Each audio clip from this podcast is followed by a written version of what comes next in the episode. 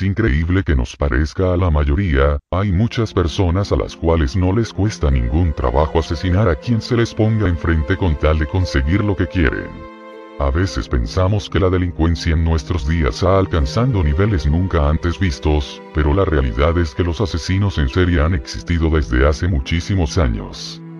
Y sean bienvenidos a Funadamente Hablando, el podcast más funado que todos los capítulos, pueden ser el último.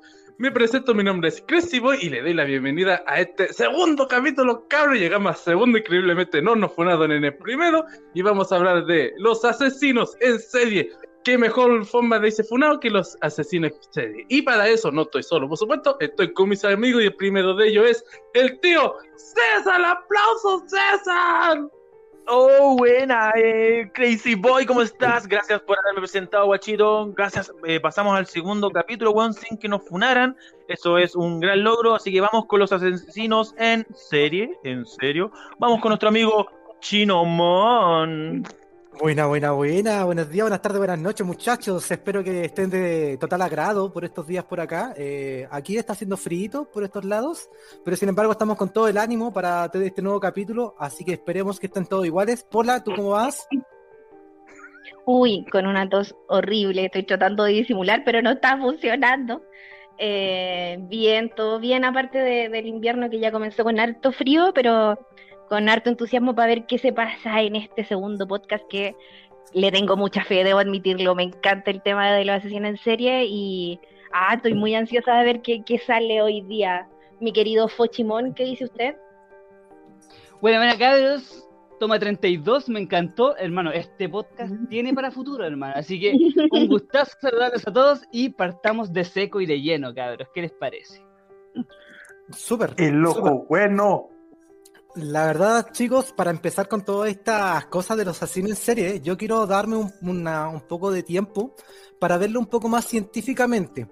Ya, eh, espero, voy a darle la lata un poquito, eh, espero que no todos se aburran, pero les voy a empezar a comentar que eh, todo esto tiene que ver un poco con las estructuras que son las más importantes que dan las respuestas emocionales en los humanos. Ya, la amígdala actúa como una señal de alarma del cerebro. Quiero que nos vayamos un poco más a lo neuronal.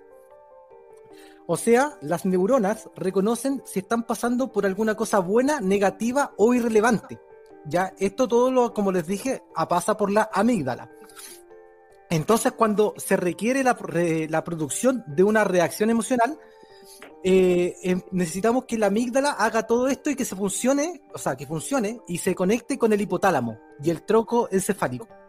Ya sabiendo un poquito esto, espero que se haya entendido, no sé si tienen alguna duda es donde mm. podemos eh, adentrarnos en las conclusiones que eh, han llegado algunos científicos. Hay científicos que han examinado los cuerpos de algunos asesinos en serie, y que han sido ejecutados, obviamente, no lo han, no lo han hecho en vida, ojo, no son tan, no son tan malos. ¿Pena, ¿Pena de muerte? Sí, así es. Entonces, cuando ya tienen los asesinos en serie, lo que han hecho han sido eh, exámenes a los cerebros y se han dado cuenta que por alguna razón esta amígdala y el hipotálamo lo tienen menos desarrollado que las personas comunes. Es como si fuese más pequeña la parte de su cerebro destinada a lo que vendrían siendo los sentimientos, o a generar estos sentimientos por lo menos. Entre esos sentimientos está la empatía, que es una de las cosas principales que afectan a estas cosas de los asesinos. Eh, de hecho, entre los datos que les quiero comentar está por alguna razón eh, que el porcentaje de homicidios corresponde a principalmente entre el 92 y 95% a hombres, Tan solo entre el 5 al 7, 8% corresponden a mujeres asesinas, en especial asesinas en serie.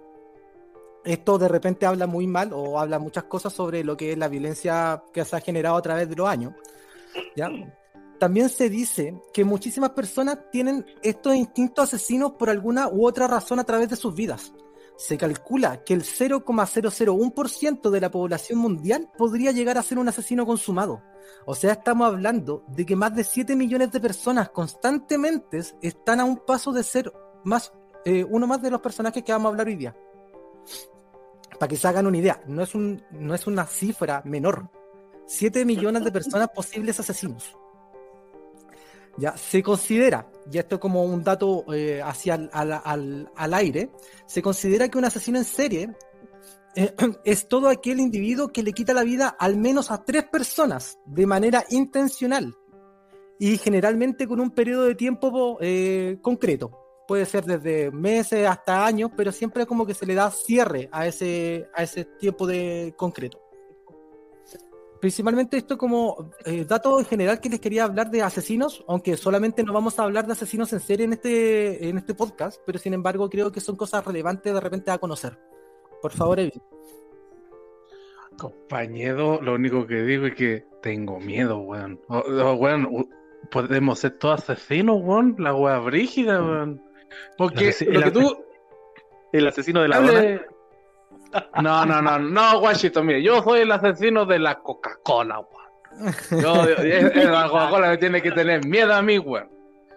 Mira, de hecho lo que dijo eh, eh, nuestro amigo chino no, no es tan loco porque yo me acuerdo, mira, no me acuerdo el nombre de este personaje, pero es una persona que eh, se eh, hizo un acta allá en Estados Unidos que mató a su esposa, a sus dos hijas y a su mujer que, bueno, su mujer que estaba embarazada. Ese compadre, eh, todos le decían, bueno, era el, él era el vecino ejemplar, un hombre trabajador, un hombre muy amable, y resulta que el weón era un desquiciado brígido. Entonces, lo que dice Chino eh, es, es como para pensar, es como para pensar, weón. Son Perdón. Pero este, ese es el caso Watts, es del padre eh, homicida, ¿o no? Sí, ese, muchas gracias por acordarme. Eh, es muy brígido cómo termina ese caso. Hay muchos bueno. casos que van muy parecidos. El hecho de que. Y de hecho, hay otro, otro comportamiento muy común en los asesinos en serie, y es que el entorno del origen fue aversivo. O sea, que tuvieron mucha violencia eh, desde muy pequeños, ya fuese bullying de parte de otros niños como problemas en la familia. Abusos sexuales también cons- consumados a lo largo de su vida. Y eso también ha- hace que dentro de ellos vaya generando alguna especie de, de venganza Trastorno. o de trastorno, exactamente, esa es la palabra. Pero, pero entonces ahí chocaríamos un poco con el tema del hipotálamo, porque ahí tengo una duda bien grande, Ujú. que no sé si el Foxy sabe, eh, es que uno viene como predeterminado con el hipotálamo desde, o sea, tú vas a nacer y como una glándula va a ser de ese tamaño forever o se desarrolla de alguna forma, porque ahí vendría la, la gran pregunta que siempre uno se hace, es que si los asesinos vienen como de fábrica o se hace o, o nacen Ah, sí, los asesinos. Si se nace o se, o se hace, sí. Bueno, en ese caso, bueno, mi profe dice que siempre que eh, el hipotálamo, bueno, todo lo que es el cerebro como tal, está hecho para evolucionar, para crecer y para eh, a expandirse y expandir todo lo que está en él dentro. Por lo tanto, eh, se supone que nosotros no tenemos límite para que expanda nuestro cerebro y nosotros sigamos evolucionando. Por lo tanto, es posible que se estén desarrollando el, como dice aquí mi amigo, eh, que la amígdala, aparte de todo lo que él dijo, también es parte fundamental de lo que es el miedo y la ira. Y con eso puede que también fusionado con el resto de eh, traumas del que también está, la amígdala también maneja lo que es la memoria, está formando el hecho de contraer una ira hacia una persona o a saberes personas hacia la humanidad como tal y provoque quizás esa clase de asesinos que vamos a hablar ahora. De hecho, me gusta, me gusta la teoría de esa de que se dice que un, tanto los asesinos como los líderes, como todo, se nace y se hace. Porque al fin y al cabo uno puede nacer con una, eh, con una marca en específico, pero si tú no fomentas eso, difícilmente vas a lograr desarrollarlo. De hecho, si tú te das cuenta con respecto a las características que yo di, eh, sociópatas son falta de empatía, eh, suelen dar apariencias de normalidad y le gustan las víctimas, las víctimas vulnerables, hay muchos que lo, se lo llevan a los políticos. De hecho, se dice que muchos asesinos en serie están camuflados en la política. Eso no sería raro. Para nada. No. Para nada, ¿cachai? Y se han hecho diferentes exámenes a políticos, weón, y que tienen todos los instintos asesinos. El hecho de en especial la falta de empatía. Es como que no les importa lo que sucede a su alrededor. Muchas veces la- el, el ámbito de poder les da una mierda al resto, ¿cachai? No, eso es como la purga, weón. Como la purga. En la purga, en esa película, no sé si la han visto. En la purga, eh, Sí, es buenísimo. casi la mayoría de los políticos eran los que eh, les daba lo mismo y pagaban por poder matar en, en esa, en esa En fase esa de. fecha. Esta Como que, como que sacaban todo su instinto asesino serial que no podían hacer en el resto del año y en esa cantidad de horas como que lo hacían libremente y lo hacían así a destajo y Sí. sin importarles nada. Entonces, sí, me, me, me, me hizo esa, esa, oh, qué cosas, no, ah, Ya me emocioné. Bueno, sin darnos, ¿Qué, más sin darnos más vueltas, yo creo que es el momento de que empecemos a conversar un poco de los asesinos que trajimos cada uno. po. El primero en este caso va a ser nuestro compañero Evil, por favor. Oh, oh, oh, oh, oh, me siento, me siento mi primera vez. Oh. Ya, pero mire, eh, antes de, de- de hablar de esto, eh, quiero poner otra migaja de lo, de lo que habló el chino, que hay un, docu- o sea, un corto, un pequeño corto, que se llama El hombre en el bosque, que para los que lo puedan ver, véanlo, es muy bueno y hablan de ese tema, de si un asesino se hace o, o se, o se nace. Ya, entonces, para que vean ese corto y ahí van a, bueno, de verdad, es muy bueno, se lo recomiendo. Un hombre en el bosque. Esa era mi, mi, mi aporte con, con el tema del chino. Bueno, y ahora mi aporte con el parte de los asesinos malditos desgraciados que tenemos aquí. Yo voy a hablar, mira, justo de lo, bueno, es que bueno, lo que dijo el chino queda perfecto con lo que voy a hablar yo, porque justo él habló que es, puede ser una persona que se ve muy amable, o también cosas médicas, y el asesino que voy a hablar se llama Harold, eh, Harold Chipman. Este hombre es conocido como el Doctor Muerte. Este hombre, como bueno, ya, ya lo saben, este hombre, aparte de, de ser un doctor eh, muy conocido, este hombre mató a más de 200 personas. Y se piensa que pueden ser más. Ya mató a 200 personas este hombre. Y este hombre, como era una persona que todos dijeron, no, Eh, es un caballero muy, muy amable, eh, bueno, el hombre te hablaba muy educadamente, que él fácilmente iba a tu casa y decía, ¿sabes qué? Necesito estar a sola con el paciente. Y tú, por supuesto, lo dejabas solo. Oye, pero hermano, sé que me, me causó mucha duda lo que dijo el Evil, porque es impresionante la cantidad de personas que asesinó a ese weón, hermano, siendo médico, ojo, piensa. ¿qué O sea, la, la cantidad de gente que le encontraron es la que contaron al final. Básicamente los que no encontraron, los que no, no pudieron comprobar que él había sido el asesino, pueden haber sido el doble que esa cantidad, porque como médico eh, podía encubrir una bestialidad a tu asesinato. Yo Claro, tengo la o sea- duda referente a, a los años que tienen que haber ocurrido estos asesinatos, porque, bueno, antiguamente ustedes cachan cómo era la medicina, bueno, en especial yo creo que el Foxy, eh, antiguamente realmente se llevaba muy bien puesto el matasano, los, los médicos, porque era algo que era terrible, terrible llevarse a, a controlar a un médico. Obviamente ustedes saben que antes no existía lo que era la, la anestesia, pues. No Claro. sé, me hace relativamente poco. 1500, casi 1600, a comienzos de los 1600 recién se, se trabajaba con la anestesia. Tú cachai que antes para amputarte una pierna, los buenos usaban el bisturí y te la amputaban en un minuto, porque era el tiempo que tenían antes de que te desmayaras y te murieras por el dolor. Y lo que hacían- aló. Me estabais diciendo, 200, 200 weones muertos. Eh, Aló, ¿me escucho? Sí, te sí, escuchas te mejor. escuchas. Eh, que- lo, lo que, lo que pasó es que, es que viene el asesino culeado y me llevó. Todavía hay mucha información. Es como, no, sabí, sabí mucho, eh, fue como, sabí mucho, guacho, sabí mucho. ya, ¿me escucho bien? Sí, dale, ahora Sí, sí escucho. que dale nomás, 200 weones, ¿qué más? Yo, yo sabía que no me tenía que ir a vacunar, bueno, el, el weón me, me vigiló. El microchip está haciendo, está haciendo interfere- interferencia, weón. Prográmalo. Sí, sí, weón. Coño, tu madre, weón. Ya, ahora sí. No, bueno, lo que, antes que me... ¿Ah? ¿Qué pasó? Oh. ¿No te gustó burlarte del Artemisa? Ah, pues, pucha. Pucha. bueno, pero lo que iba diciendo es que este hombre, porque eh, yo escuché lo que habían dicho que este hombre sí le descubrieron 200 muertos, pero se piensa, se piensa que pueden ser 300 o 400. Entonces este hombre eh, lo que él hacía es ponía una inyección que no, lamentablemente no me acuerdo qué es lo que ponía, pero ponía una inyección que prácticamente era un veneno que a los días mataba a su paciente y él como era una persona que te da esa credibilidad de decirle, ah, no, fue una muerte por tal enfermedad, la persona no sospechaba nunca, no era como, ah, murió porque el doctor hizo algo, no, las personas decían, ah, puta, que fome murió mi familiar por tal enfermedad, ¿ya? Ya, Ujú. y así no. Y me dejó con la duda este culiao. No, me estás jodiendo. Ya, pero a ver, Me- pensemos, o sea, dale, pero, ¿se imaginan lo cual Aló, ¿me, me, me escucho? Sí, sí. sí. ¿Qué me pasa, weón? Doctor culeo, déjame. Te está penando, weón. Sí, me está venando ya.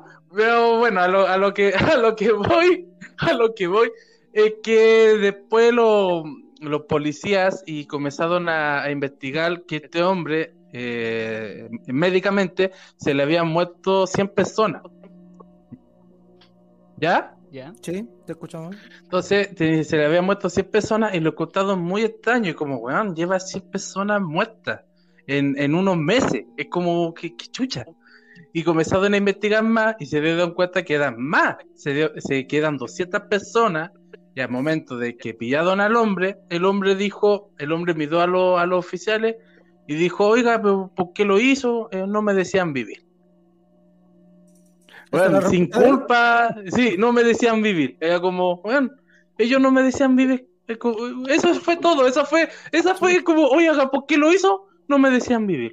Listo. Puta, traigan ese médico para la actualidad, Oye. van a ver, van a ver listas de weones que quieren ir a operarse con él.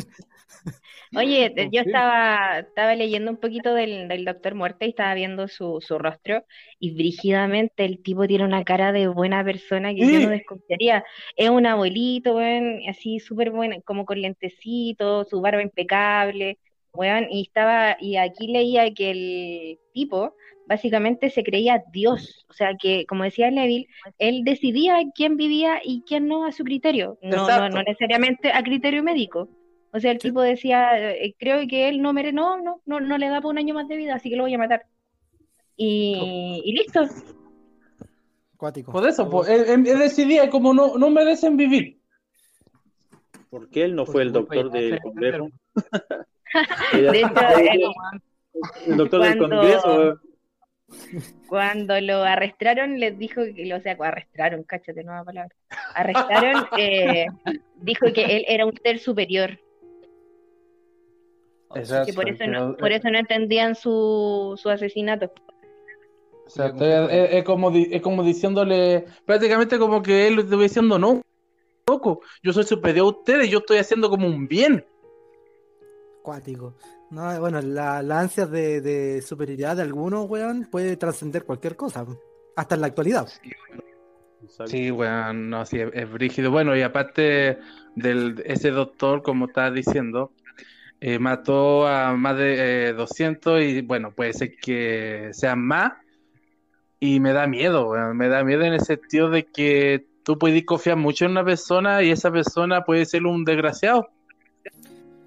Es que lo mismo que estábamos hablando cuando te, te fuiste un momento eh, abducido. eh, eh, an- antiguamente los médicos realmente tomaban el nombre del matasano, ¿cachai? Y, y era con total eh, puta, argumento se puede decir, porque de hecho no solamente morían por eh, la, la- la atención médica, sino que muchas pacientes por miles de años, porque fue muchos años, murieron por las infecciones que esto conllevaba. Ir a médico antiguamente se, se tomaba como que iba a morir, no es como que te iba a sanar.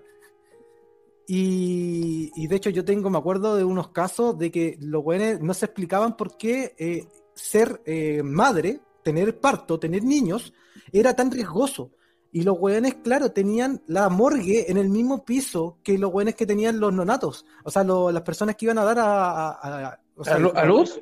A luz, exactamente. Entonces los güeyes ni siquiera tenían un cuidado de decir, chucha, terminé de ver esta autopsia, voy a atender a esta paciente. Se llevaban las manos sin limpiarse. Se las Bueno, llevan ni así mismo. siquiera desinfectaban los, Nada. los instrumentos quirúrgicos, po. Nada, eso, de hecho, antiguamente si alguien se cortaba con un bisturí, era una muerte por infección. ¿Cachai? Entonces, Madre. bueno, y eso estamos hablando del año 1600, no estamos hablando de hace mil años atrás, no, estamos hablando hace poco más de 200 años. Sí, bueno, no, Disculpa, sí, eh, 400 años, estoy súper bien en la cálculo, puta. Matemáticas, hijo. Bueno, ¿algo más que nos quieras contar, Evil, de tu, de tu asesino? Eh, me- mira, lo, lo último que quiero. ¿Me, me escucho bien o me han llevado? No, no te han No, llegado. sí.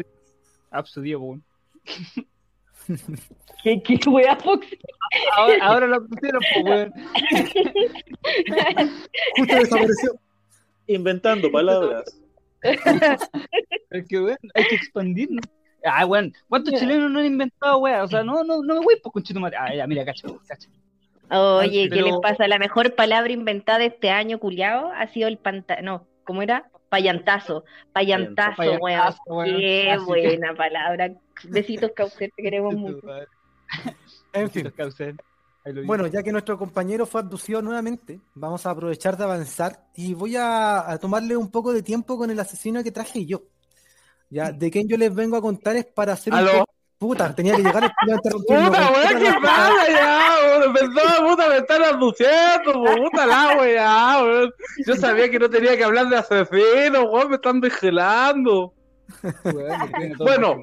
Eh, antes antes, perdón por interrumpir, pero voy a decir lo último y después yo me voy, ya nos vimos, porque tengo miedo. Que eh, este doctor fue condenado a coche, ay, bueno, me da esta cosa decirlo. Bueno, mil años condenado a cadena perpetua, mil. Mil años. Sí, hace cara adentro. Conche tu madre, tu madre. Bueno, y eso, amigos, eh, yo me tengo que ir con el médico. Eh, chao, nos vimos. Está bueno ya.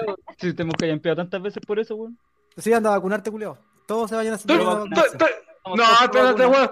Espérate, weón. Después de, después de la historia de que te conté que di que vayas médico, no, ya nos vimos. Weón, examen de próstata, tranqui. Algo, viola. Y sin manos. No, no, cosa mal. Bueno, dejo, De dejo hecho, el yo, siguiente tema a mis amigos. yo tengo 34 años y voy a ir a hacer el examen de próstata prematuro. Voy a hacer un pre Muy examen bien. por si acaso. A mí me lo tienen Bueno. haciendo hace como de lo Oye, si, si que di, yo, yo te lo hago, si yo te lo hago gratis. No, no, confío en vos, culeo. No. ya, Pero yo soy, yo soy una buena persona. como les venía comentando, yo lo que debería hablar es de un asesino para hacer un poco de conciencia, por así decirlo, ¿ya? De muchas personas en su tiempo vieron algo como un simple hobbit, ¿ya? Eh, pero sin embargo, hay algunas personas que durante algunos años vieron esto como algo malo. Creo que muchos alguna vez, hace bastante años, escucharon de que ser fanático de, la cinema, de las animaciones orientales era mal visto. ¿ya? O era incluso cuestionable por algunos, ¿cachai? Yo vengo a hablarle de un señor que se llama Sutomu Miyazaki. Tiene algunos diferentes seudónimos, como Drácula humano, pero yo lo conocí y les vengo a presentar a este como el asesino otaku. Eh, Él, ¿Alguien dijo otaku? sí, de hecho, es el, el asesino otaku. Esto Onichan. ocurrió, eh, bueno, él nació para empezar el 21 de agosto de 1962 en Tokio, Japón. Por alguna razón, él nació lamentablemente prematuro, hecho que ocasionó que sus muñecas no, no llegara a desarrollarse del todo. Esta enfermedad se conocía como eh, sinostosis radial cubital congénita. Significa que básicamente no puede mover las muñecas como lo hacemos todos nosotros. Si él quería girar sus manos, tenía que girarla completamente, incluyendo el codo. ¿Estaban Eh, como tiesas? Exactamente, totalmente rígidas. Lo cual ustedes podrán entender que para cualquier niño que crece con eso no va a ser fácil. ¿ya? La familia Miyazaki era una, una de las propietarias de unos rotativos más influyentes en Tokio, lo cual tenía un alto estatus en la sociedad. Eh, esta- esto solamente hizo que las cosas fueran más difíciles para él y su aislamiento. La idiosincrasia de la sociedad japonesa, como muchos conocen, es súper estricta en muchas cosas. Yo creo que más de algunos de ustedes lo han, lo han visto, por lo menos. Y la adicción de los padres por el trabajo, eh, y más encima, él, él tenía una hermana que era totalmente rechazada. O sea, todo eso en conjunto hizo que sus sentimientos de abandono fueron, pero para las nubes. ¿Cachai? Un sufrimiento desde muy pequeño, eh, el cual no tuvo un vínculo real, excepto en toda esta soledad se vio acompañado por su abuelo. Gracias a eso, eh, ya que él podía hablar más libremente, fue que fue creciendo su interés y fanatismo por estos conocidos mangas en esos tiempos, porque no había tanta, no eran tan conocidas las series animadas hasta un poco tiempo después. Eh, así es como él se fue convirtiendo a lo que él, a lo que allá le llaman y se conoce de sus raíces como otaku. Otaku, para que os hagan una idea, en Japón es como lo que aquí en Occidente o en Estados Unidos se conocería como nerd. Directamente es eso. Como es común y lamentablemente eh, ocurre hasta el día de hoy, eh, disculpa, por su deformación en la muñeca, fue víctima de bullying en su colegio, donde lo aislaban, se burlaban constantemente y lo rechazaban de cualquier actividad social, Eh, lo cual obviamente lo afectó muchísimo. Y fue cuando se refugió dando rienda suelta a su afición por las animaciones. Como él no tenía tiempo para sociabilizar con nadie, con nadie ¿qué es lo que hacía? Ver animaciones, leer manga. Empezó a dibujar incluso todo esto.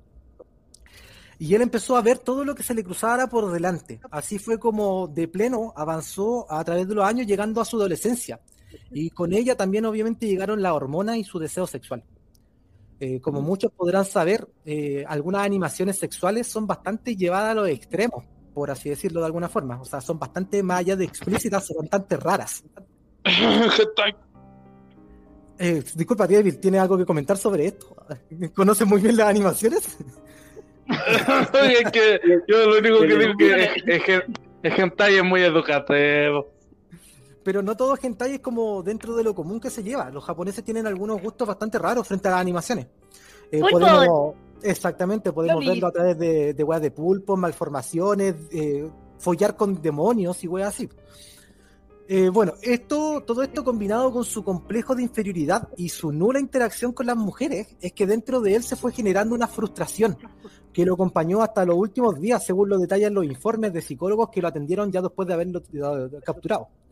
Es como lo que les decía yo, que, el hipotálamo le afectó mucho porque él no lo tenía tan desarrollado y sus emociones fueron muy reprimidas. Eh, disculpen, es un poquito complicado de, de nombrar, supo mostrar una vida común en el exterior como si fuera todo normal. Con dificultades logró conseguir un título técnico en fotografía y arte gráfica, ¿ya? pero sin embargo eh, siguió con sus gustos peculiares eh, escondido en la soledad. Además de eso, con el tiempo también consiguió un trabajo eh, en una imprenta de la ciudad donde él vivía, que era más encima el dueño era amigo de su padre, por ende lo trataban bastante bien. Pero sin embargo, frente a todo esto, él no lograba tener un estímulo de superación, sino que por el contrario, él iba retrocediendo y él se daba cuenta y eso amenaba todavía más en su frustración. Bueno, sus impulsos sexuales fueron creciendo de la forma, de la peor forma. La pornografía que él iba consumiendo ya no le era suficiente. Él todos los mangas y las cosas que él veía ya no lo satisfacía como lo era de un principio. Entonces lo que él empezó fue a buscar fetiches, eh, entre esos fue empezó a ir a partidos de tenis, a fotografiar a las tenistas y a los, y los asistentes.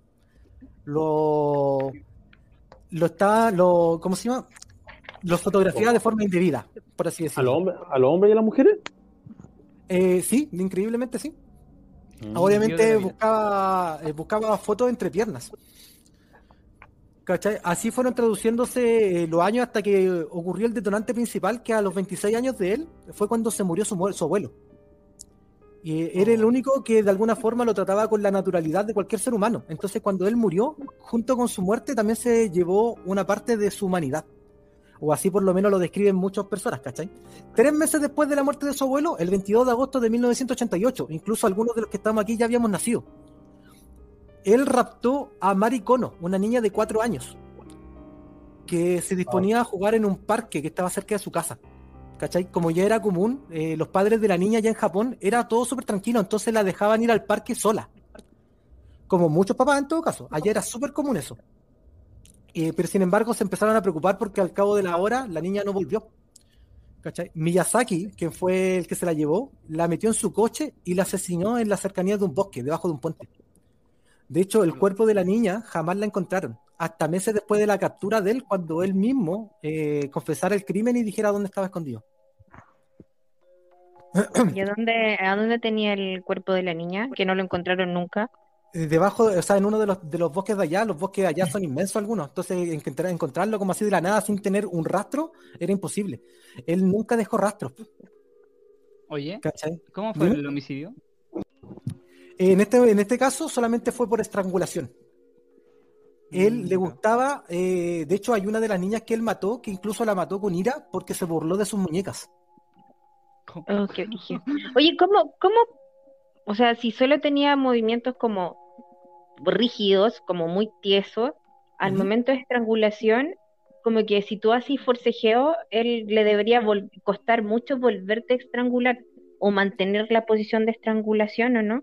Porque Lo se me más hace probable es que haya usado, además de la fuerza de sus dedos, el esfuerzo de su cuerpo. Lo más probable es que como eran niñas tan pequeñas, las debe haber tirado al piso para estrangularlas. Ah, ahí va el tema de la debilidad del, de la víctima. Justamente cosas que le comenté al principio de todo esto. eh, bueno, de hecho con ella es que empezó su modo operandi, engañar a las niñas, que de hecho de principio él les sacaba fotos, ves que él era un fotógrafo, en el parque. A muchas niñas la, la, la engatusó tomándole fotos y diciéndole, oye, vamos a seguir la foto en, la- en el auto mío. Se las llevaba para el auto y ahí las estrangulaba. Algunas las llegó a mutilar y algunas las abusó de ella. Eh, de hecho, en octubre del 88 eh, fue su segundo rapto, ya es una niña un poquito más grande, de 7 años. ¿Cachai? Pero sin embargo, además de, de- de todo esto que le estoy comentando, ella fue la primera que abusó sexualmente de su cadáver, cuando ella ya estaba muerta. Oh, necrofilia. Sí, Ujú. totalmente, pero de hecho era súper raro todo este actuar de él, ¿cachai?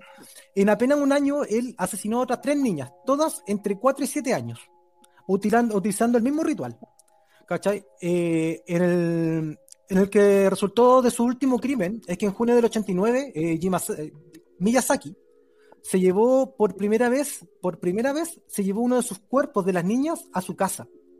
Y lo que hizo con ella fue empezar a masturbarse y grabarlo en video. Después del tiempo, cuando pasaron los días ya significativos, el olor del cuerpo se puso muy intenso, a lo cual él no encontró nada mejor que descuartizarla.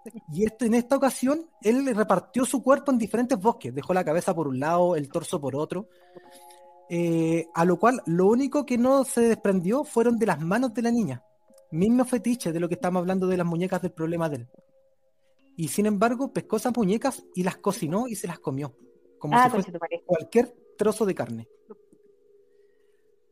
Bueno, durante esta, durante la investigación, porque obviamente esto ya las niñas desapareciendo de 4 y 7 años, eh, realmente ya llevaban una investigación y este primer cuerpo que encontraban daban las primeras pistas de cómo tratar de pillarlo. ¿Cachai? De hecho, había eh, una de las, o sea, disculpa, todo esto en común, las familias de la víctima lo único que encontraban en común es que ellas recibían llamadas telefónicas en donde nadie contestaba del otro lado de la línea. ¿Cachai? Y una de las víctimas, uno de los padres de la niña, recibió una caja con restos de humanos calcinados, con 10 dientes de leche y con un parte de la ropa de su hija. Oh, la wea creepy, weón. Uy, weón. Cuático, y de hecho esto salió obviamente en las noticias de Japón y todo, y el, decían porque igual todavía existía la posibilidad de que esos restos no fueran de la niña. ¿Cómo será tanto que el loco escribió una carta y se la volvió a mandar a la familia diciéndole, sí son partes de tu hija? ¿Cachai? Sí está muerta, te lo aseguro, no tengas esperanzas. ¿Cachai? Es cuático la forma de actuar de este weón, el, el nivel de psicópata ya que tenía en la mente, weón. Bueno, sin ir más lejos, a través del tiempo, todo esto ocurrió en un lapso de tiempo súper corto, fueron menos de dos años. El 23 de julio del 1989 fue arrestado, tras haber intentado asesinar a dos hermanas. El problema de esto es que la hermana mayor consiguió escapar. Una hermana de siete años, o sea, la mayor tenía siete años y la menor cuatro. No. Él se preocupó solamente de la niña menor eh, y la, mayor logró salir corriendo a avisarle a su papá, ¿cachai? Y cuando lograron volver, el papá encontró la horrible visión donde este tipo estaba sacándole fotos a la niña desnuda en el parque. ¿Pero estaba viva? Estaba viva. Todavía estaba recién como sacándole la ropa. ¿Cachai? El padre, sin lugar a dudas, se enfrentó a él, ¿cachai? Y, y Suma, eh, obviamente fue un enfrentamiento como, puta, oye, weón, ¿qué te pasa aquí y allá? Como lo típico chileno, pero allá en japonés. Y la cosa es que el loco, el loco logró escapar. Se escapó del loco, Vaca, ¿cachai? vaca, vaca. Vaca. Mochindeiro. ¡Nani!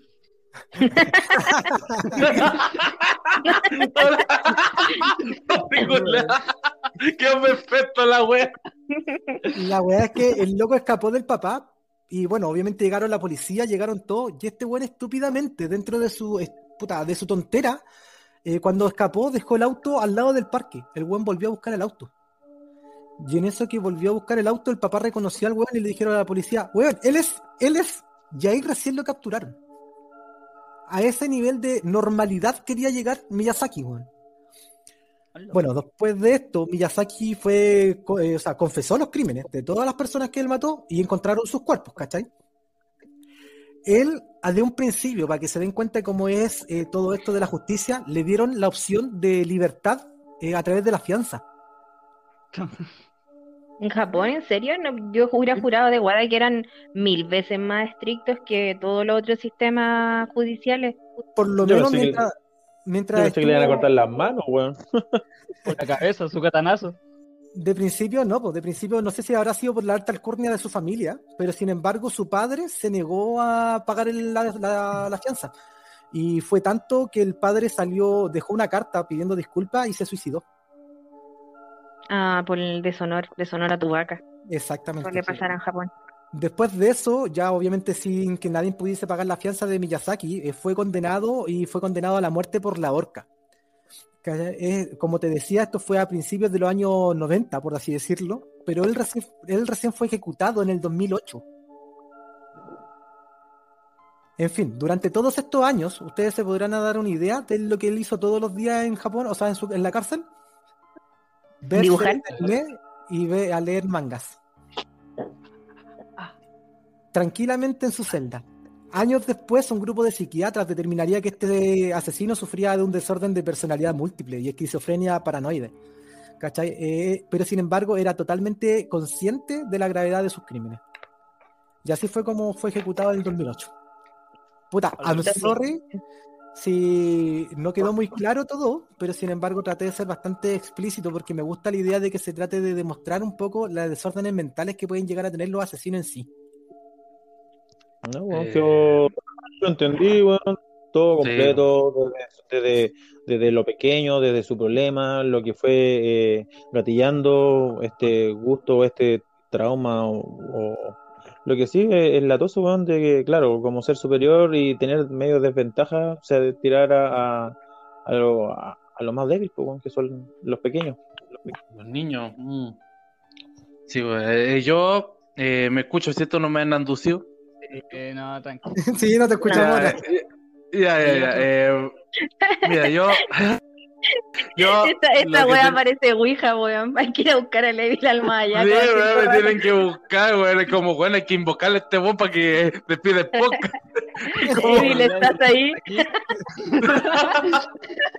Bueno, yo lo, yo lo que quería decir es, de- es que eso de la, de la, de la fianza no es tan loco porque siempre lo han hecho, por ejemplo, bueno, el asesino que yo nombré, ese del que mató a su familia, eh, también pues ese, ese loco le dieron una fianza porque parte de la de como, como lo- las leyes que hay, entonces, pero le ponen la fianza prácticamente que sea la fianza más alta para que nadie pueda pagarla. Así que Vale, cuando el, el caso, perdón, el caso ca- What's Evil. Sí, sí, ese le dieron una fianza y también de una pareja que un hombre y una mujer que mm, maltrataba a sus hijos. Entonces siempre cuando el chino dijo eso de la fianza no me impresionó tanto porque eh, lo hacen porque como parte de la ley, pues, pero siempre ponen que la fianza sea lo más posible para que nadie lo pueda pagar.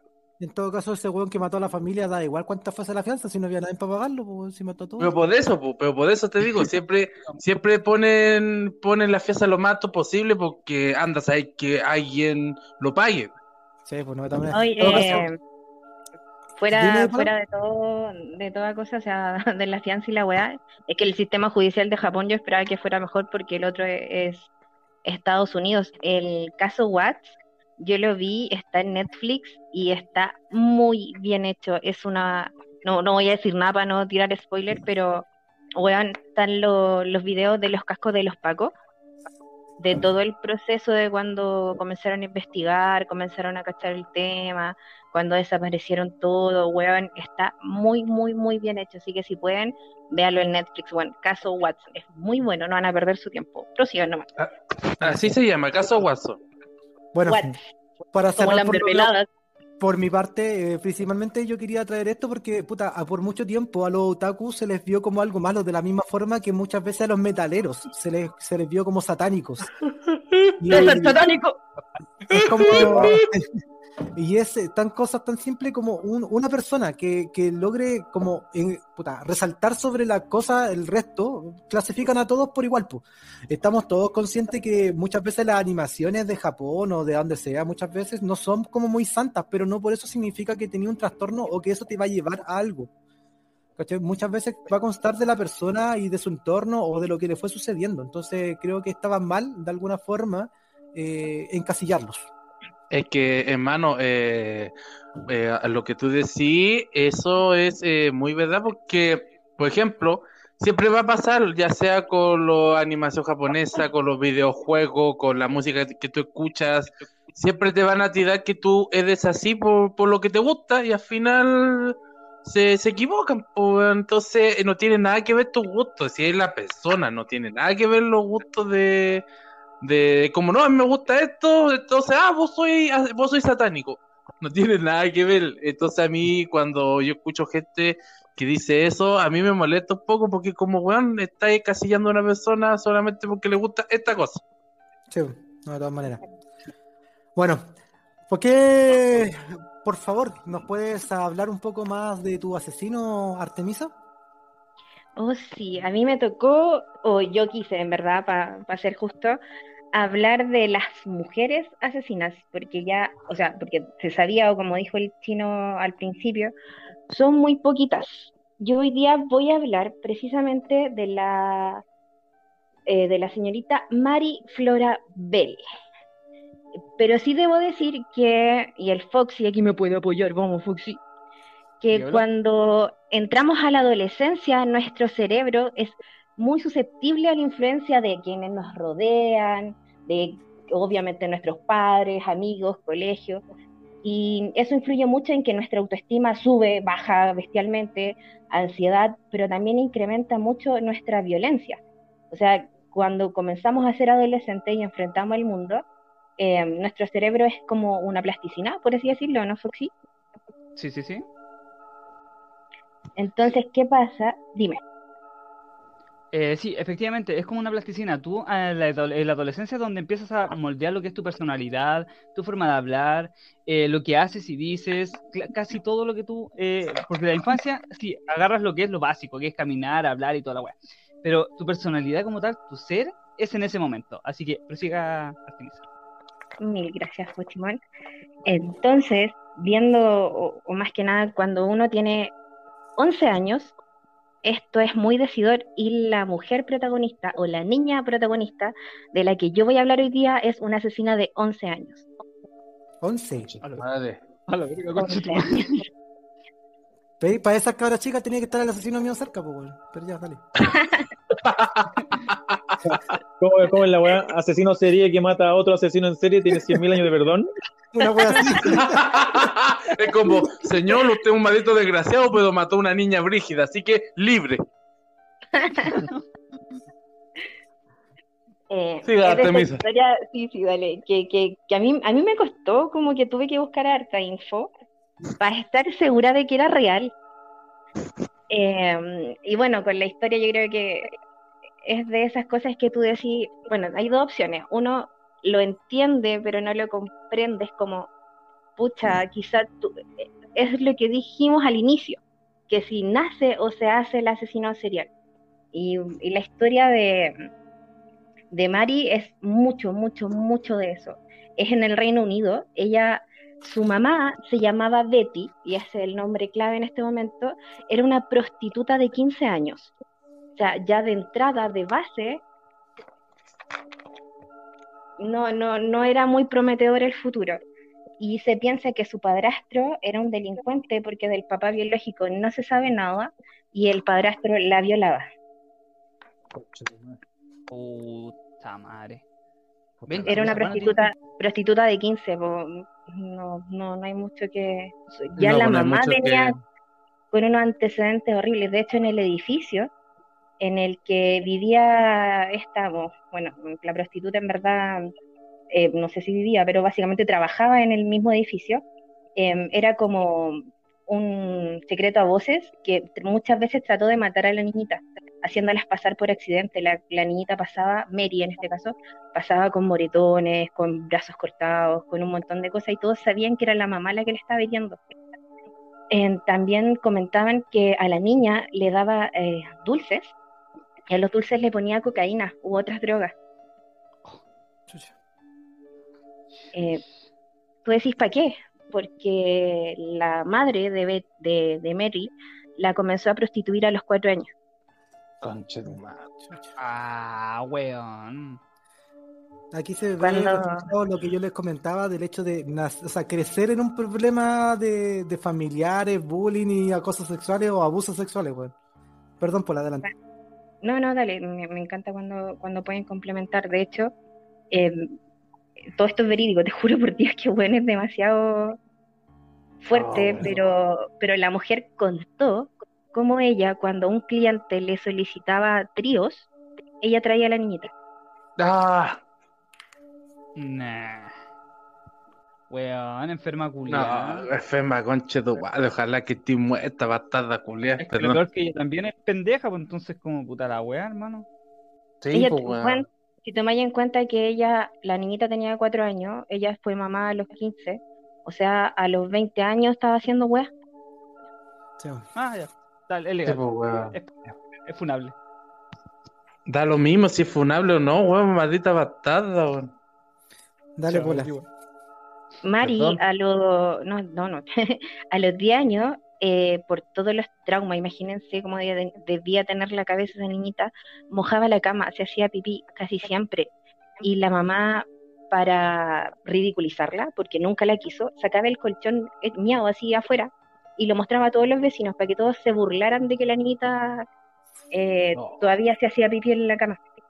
Conche tu madre. Eso era súper común en todo caso en la antigüedad, porque el hecho de que muchos niños se les juzgaba por esas cosas así, como que ya estáis bastante grande, igual como que se vino a sensibilizar con el tiempo y lo va a pasar de los años. Sí, de hecho, dicen que acusan mucho trauma, sobre todo en niños más grandes, niños que ya controlan el esfínter y lo vuelven a hacer muchos años después, se suelen hacer traumas, pasa con los niños violados. Exactamente. Sí, pues. conche tu madre. Eh, los primeros Ojo, indicios ojo, de que- que, sí, Que yo dije que era normal, no lo normalizo. No digo que esté bien, para dejarlo en claro. antes, antes era un- una concepción normal de que los niños pasaban el río, de hecho. Sí. No, cállate de lleno, funao. Ah, weón. Fue chino, fue chino. Fue chino, weón, fue chino, weón. Él quiere que todos los papás tiren los cochones para afuera miados de su hijo, weón. Es chino, weón. Chino que saca- por interrumpirte. El chino saca foto, saca foto el chino. No, no se sube a la Fue nada, me está hablando. que una musiquita aquí. Tu, tu, tu, tu, tu, tu, tu, por favor. Eh, ah, ya, pues, bueno, Mary comenzó, o sea, los primeros indicios de violencia que tuvo es que comenzó a torturar animales y de la tortura los animales morían de dolor. Uh, No voy a decir justificación ni nada, pero no me parece raro. En No, mayo, ella tenía 11 años, en mayo del 68. Y un día X, así en la calle, la la la, niños jugando. Había un niñito de 4 años que estaba jugando en la calle, de- como en el barrio, era un barrio muy pobre, pero era súper normal que en ese entonces, como también comentaba el chino, los niños salían como a las calles a jugar. Y el pequeño Martin Brown tenía 4 añitos y estaba jugando en la calle. Martin estuvo desaparecido muchos días y luego se encontró y su cuerpo estaba como destrozado y estaba muy pegadito a un edificio.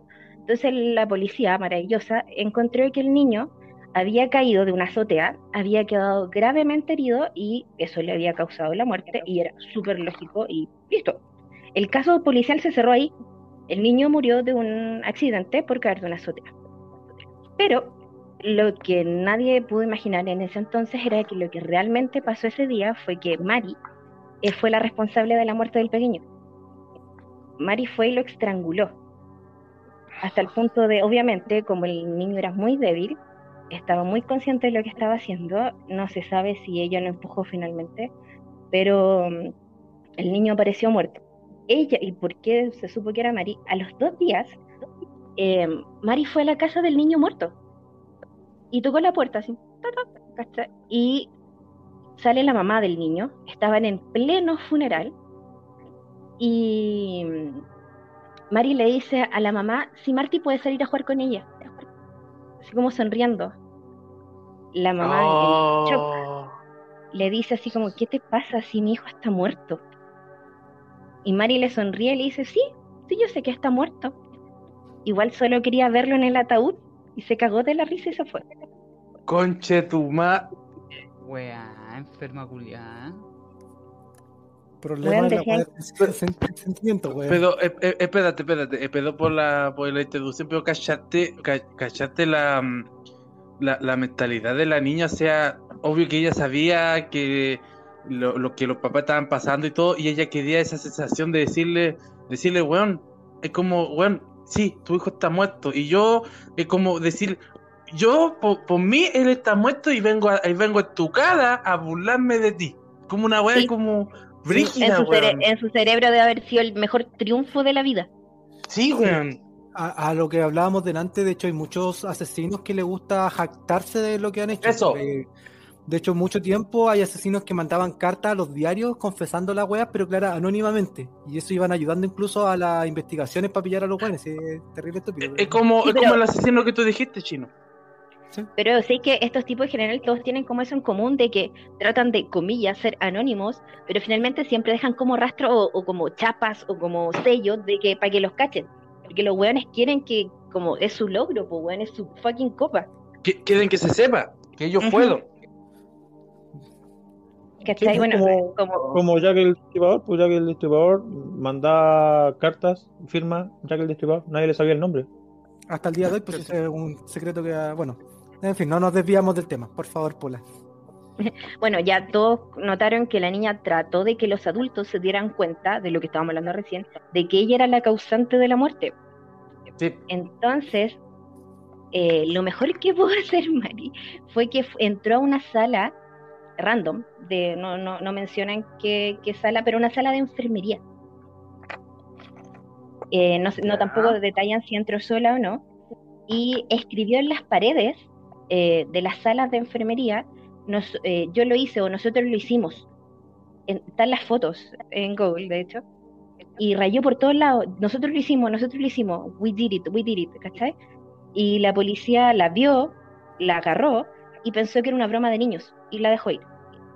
Espérate, espérate, espérate, espérate, pausa. Ella ya dijo eso, pero nunca dijo eh, como nosotros lo hicimos, matamos a niños, solamente puso, no, nosotros lo hicimos, o lo hice. Sí, sí, pero de hecho, por lo que se menciona, es que, bueno, hay como dos o tres versiones de este hecho, y uno de, de esos relatos menciona que fue al hospital preguntando por el niño muerto. Y cuando le dijeron que estaba muerto, ella comenzó a escribir en las paredes. Es que, es que, weón, es que sé que, ¿no? que cada, cada vez que la, la Artemisa relata la historia, en mi mente es como, weón, prácticamente tenían el asesino diciendo, weón, estoy acá, yo fui. Es como, weón, vengan a buscarme, pero como es de una niña, no sospecháis, pues, weón. Es que hasta este punto era un accidente y jamás, y la mamá sospechó, obvio, porque la cabra chica se quedaba horas parada al frente de la casa mirándola hacia adentro. Sí. Conche tu madre. Eh. Bueno, la, Mari en su diario eh, escribió la muerte y dibujó la silueta del niño muerto, incluso con la posición que tenía cuando cayó, cuando supuestamente cayó en sí. Claro, y también en, en- en el diario escribió que ella eran la responsable y que nunca le iban a atrapar. y la atraparon, ¿no? Ah. Sí. Semanas más tarde, eh, bueno, como hablábamos, digno de, de hacerse una un- de, de asesina, eh, dejó una nota eh, con una eh, que diciendo, perdón, que iba a matar y que incluso nunca le iban a atrapar.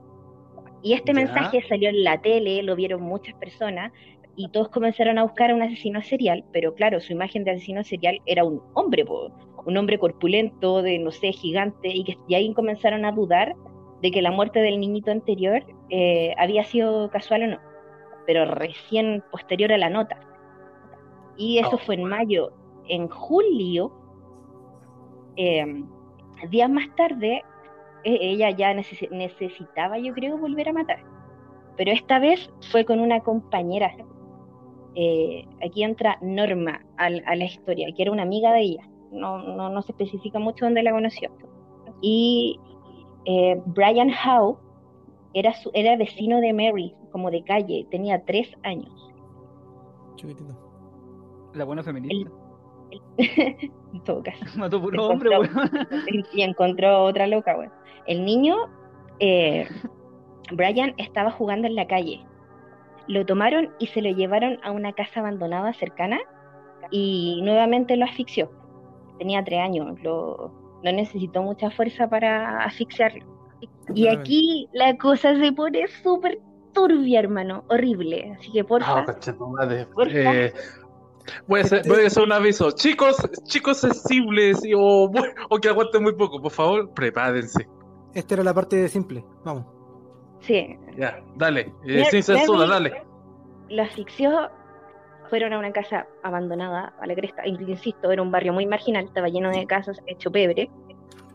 Eh, le dio muerte, estaba con Norma todo el rato, todo el momento. La amiga presenció todo. la chica no se sabe si cooperó o no, pero cuando lo deja ahí muerto, igual que el niño anterior, no se le ocurrió nada mejor que volver a la escena del crimen con un par de tijeras. Unas tijeras enormes como estas de costura. Comenzó a cortarle todo el pelo al niñito de tres años. Le comenzó a cortar el pene en trocitos. Ah, Oh, concha tu madre, ya. eh, le cortó todo lo que eran los testículos, le comenzó a mutilar las, las piernas y ahora el sello personal, porque nadie la estaba tomando en serio, con las mismas tijeras comenzó así a enterrársela en el estómago y comenzó a marcar las iniciales en el estómago del, del niñito. Con la sangre que tenía en sus manos comenzó a llenar todas las paredes con sus iniciales. Oh, weón. Brígido. Todo Aquí- esto a vista y paciencia de, de Norma. De la, Que- de la amiga, sí. Aquí queda a criterio suyo si la chica participó de alguna forma o solo se quedó parada viendo esta escena macabra, horrenda. Claramente algo que no creo que lleguemos a ver alguna vez. Lo dudo. Ah, En Una vez que, que dejaron el cuerpo ahí, ¿qué pasó? Que las chicas comenzaron a hacer preguntas constantes y extrañas. Era como, ¿encontraron al niño? Ah, sí, lo van a encontrar. Como burlándose, pero riéndose. Cada vez que hablaban el tema del niño desaparecido hasta ese punto, se cagaban de la risa. Espérate, entonces estás diciendo que después de todo esto que sucedió con el niño, las pruebas del corte de pelo, las tijeras, las manchas, no hubo nada que la lle- los llevara a sospechar directamente que había sido ella. Mira, yo creo que en- teniendo a la mamá prostituta que no estaba ni un metro, la cabra chica puede haber llegado bañada en sangre y la mamá no lo hubiera notado. Pero la gente que lo rodea de las, o sea, los vecinos miran, pues. Es rara la weá. Pero ya, dale, disculpa la interrupción. No, mira, no, no sé cómo habrá, qué, qué nivel de, de- o sea, que tenéis que ser bien macabro. Yo creo que se limpió cerca un arroyo cercano. Estáis hablando de 1960 en Londres, más de alguna forma debiste haber tenido pa- para que nadie se diera cuenta. Igual hay, hay aquí un dato que decían que estas cabras chicas bien cajas del mate, no, no sé cómo decirle, buscaron a la, a la hermana del niñito muerto, del que le hicieron, le cortaron entero, para decirle dónde estaba el cuerpo, incluso antes de que la Ah. policía lo encontrara. concha tu madre. ¿Ya? Eh, bueno, aquí, aquí ya obviamente fueron muy sucias con, con la escena del crimen. Entonces, un forense eh, notó que el cuerpo había sido sometido como, como con muy poquita fuerza, ¿cachai? Como comparación a un adulto. Me imagino que fue fuerte, pero no para un adulto. Claro, Entonces, el- era un adulto lo hubiese traspasado. Un adulto normal, de fuerza co- como común. Un niño no llegó a llegar hasta tan fondo. Claro, o sea, igual eran tres años versus once, pero, pero al- algo notó. Y Las la cosa lesiones es que de ahí, claro, por, por no sé, ay, qué horrible. Pero la cosa es que ¿Mm? dime, dime, dime, dime, dime, dime, dime. Lo- cuando, cuando las personas las estrangulan, cuando van al médico forense y todo eso, ve cuáles son lo- los niveles de que tienen en el cuello de, daño, de lesiones, para ver con qué fuerza o con qué lo estrangularon, con qué nivel de, de- fuerza, si fue con una mano, con dos manos, aparte de las quemaduras, si fueron con algún tipo de, de cuerda, sábana eh, o algún tipo de género. Entonces, claro, deben haber, deben haber cachado de que el niño no tenía, eh, tenía lesiones leves en el cuello y, y la fuerza que se ocupó para poder asfixiarlo no fue la fuerza que normalmente un adulto tiene innato para poder eh, ahorcar al niño. Claro. Claro, un adulto pudo haberle roto incluso el cuello, lo de haber asfixiado, pero sin haberle roto quizá la tráquea, no sé. Por el culo. También. Pucha, comenzaron los pacos, eh, o sea, el forense dice ya, tengo una idea súper loca que puede haber sido otro niño. Otro niño, perdón. Y comenzaron a hacer cuestionarios como en las plazas, en los colegios, y comenzaron a preguntarle a los niños dónde se encontraban al momento del crimen. Y Mari y Norma dieron la respuesta así como que no se pusieron de acuerdo, poco clara, y ahí recién las llevaron a declarar. Pero solo a declarar. Eh, Mari inventó que vio a un adolescente hacerlo. Eh, pero el detalle que dijo Mari, que vio al adolescente hacerlo con tijeras. Y la Ah, policía no, ya tenía, ya tenía esas tijeras en su poder con huellas. Acuérdate que antes las huellas no estaban como en un registro eh, Ah, completo. Antiguamente lo único que tenían registro eran las personas que ya tenían algún crimen de por medio. Exacto, an- anteriores. Entonces ahí le hicieron el, el, el cotejo de las huellas y todo el tema. Pero por su parte, Norma se quebró y culpó de todo a Mari. Como que ella no había hecho absolutamente nada, que Mari le había casi obligado. Una vía. Sí, pero ponte tú, Norma quedó sin ningún cargo. Fue liberada, listo, no pasó nada. Ahora puede ser que Y- haya sido obligada. Sí, pero Es tú, que- no sé, te imagináis no decirle a tus viejos, weón, acabo de ver como otra cabra chica mutiló por completo a un niñito de tres años, no Es que decírselo no, a nadie. Es que no Pero sabemos que- lo que pasó en ese momento. Los miedos que tienen los niños, pues cuando los niños. Ahí, ahí cabe lo mismo que pasa cuando un niño sufre de bullying, porque el niño no acusa y sufre bullying mucho tiempo y llegan al borde de suicidios o, o de crear traumas y, y convertirse en asesinos, de lo que estamos hablando, y, y callan. Entonces, una niña de, de 11 años, igual, dependiendo de- del problema mental que tenía Mary, eh, quizás qué haya hecho con Norma, o simplemente Norma la apañó y después se vio la típica, no, no, no, yo no fui.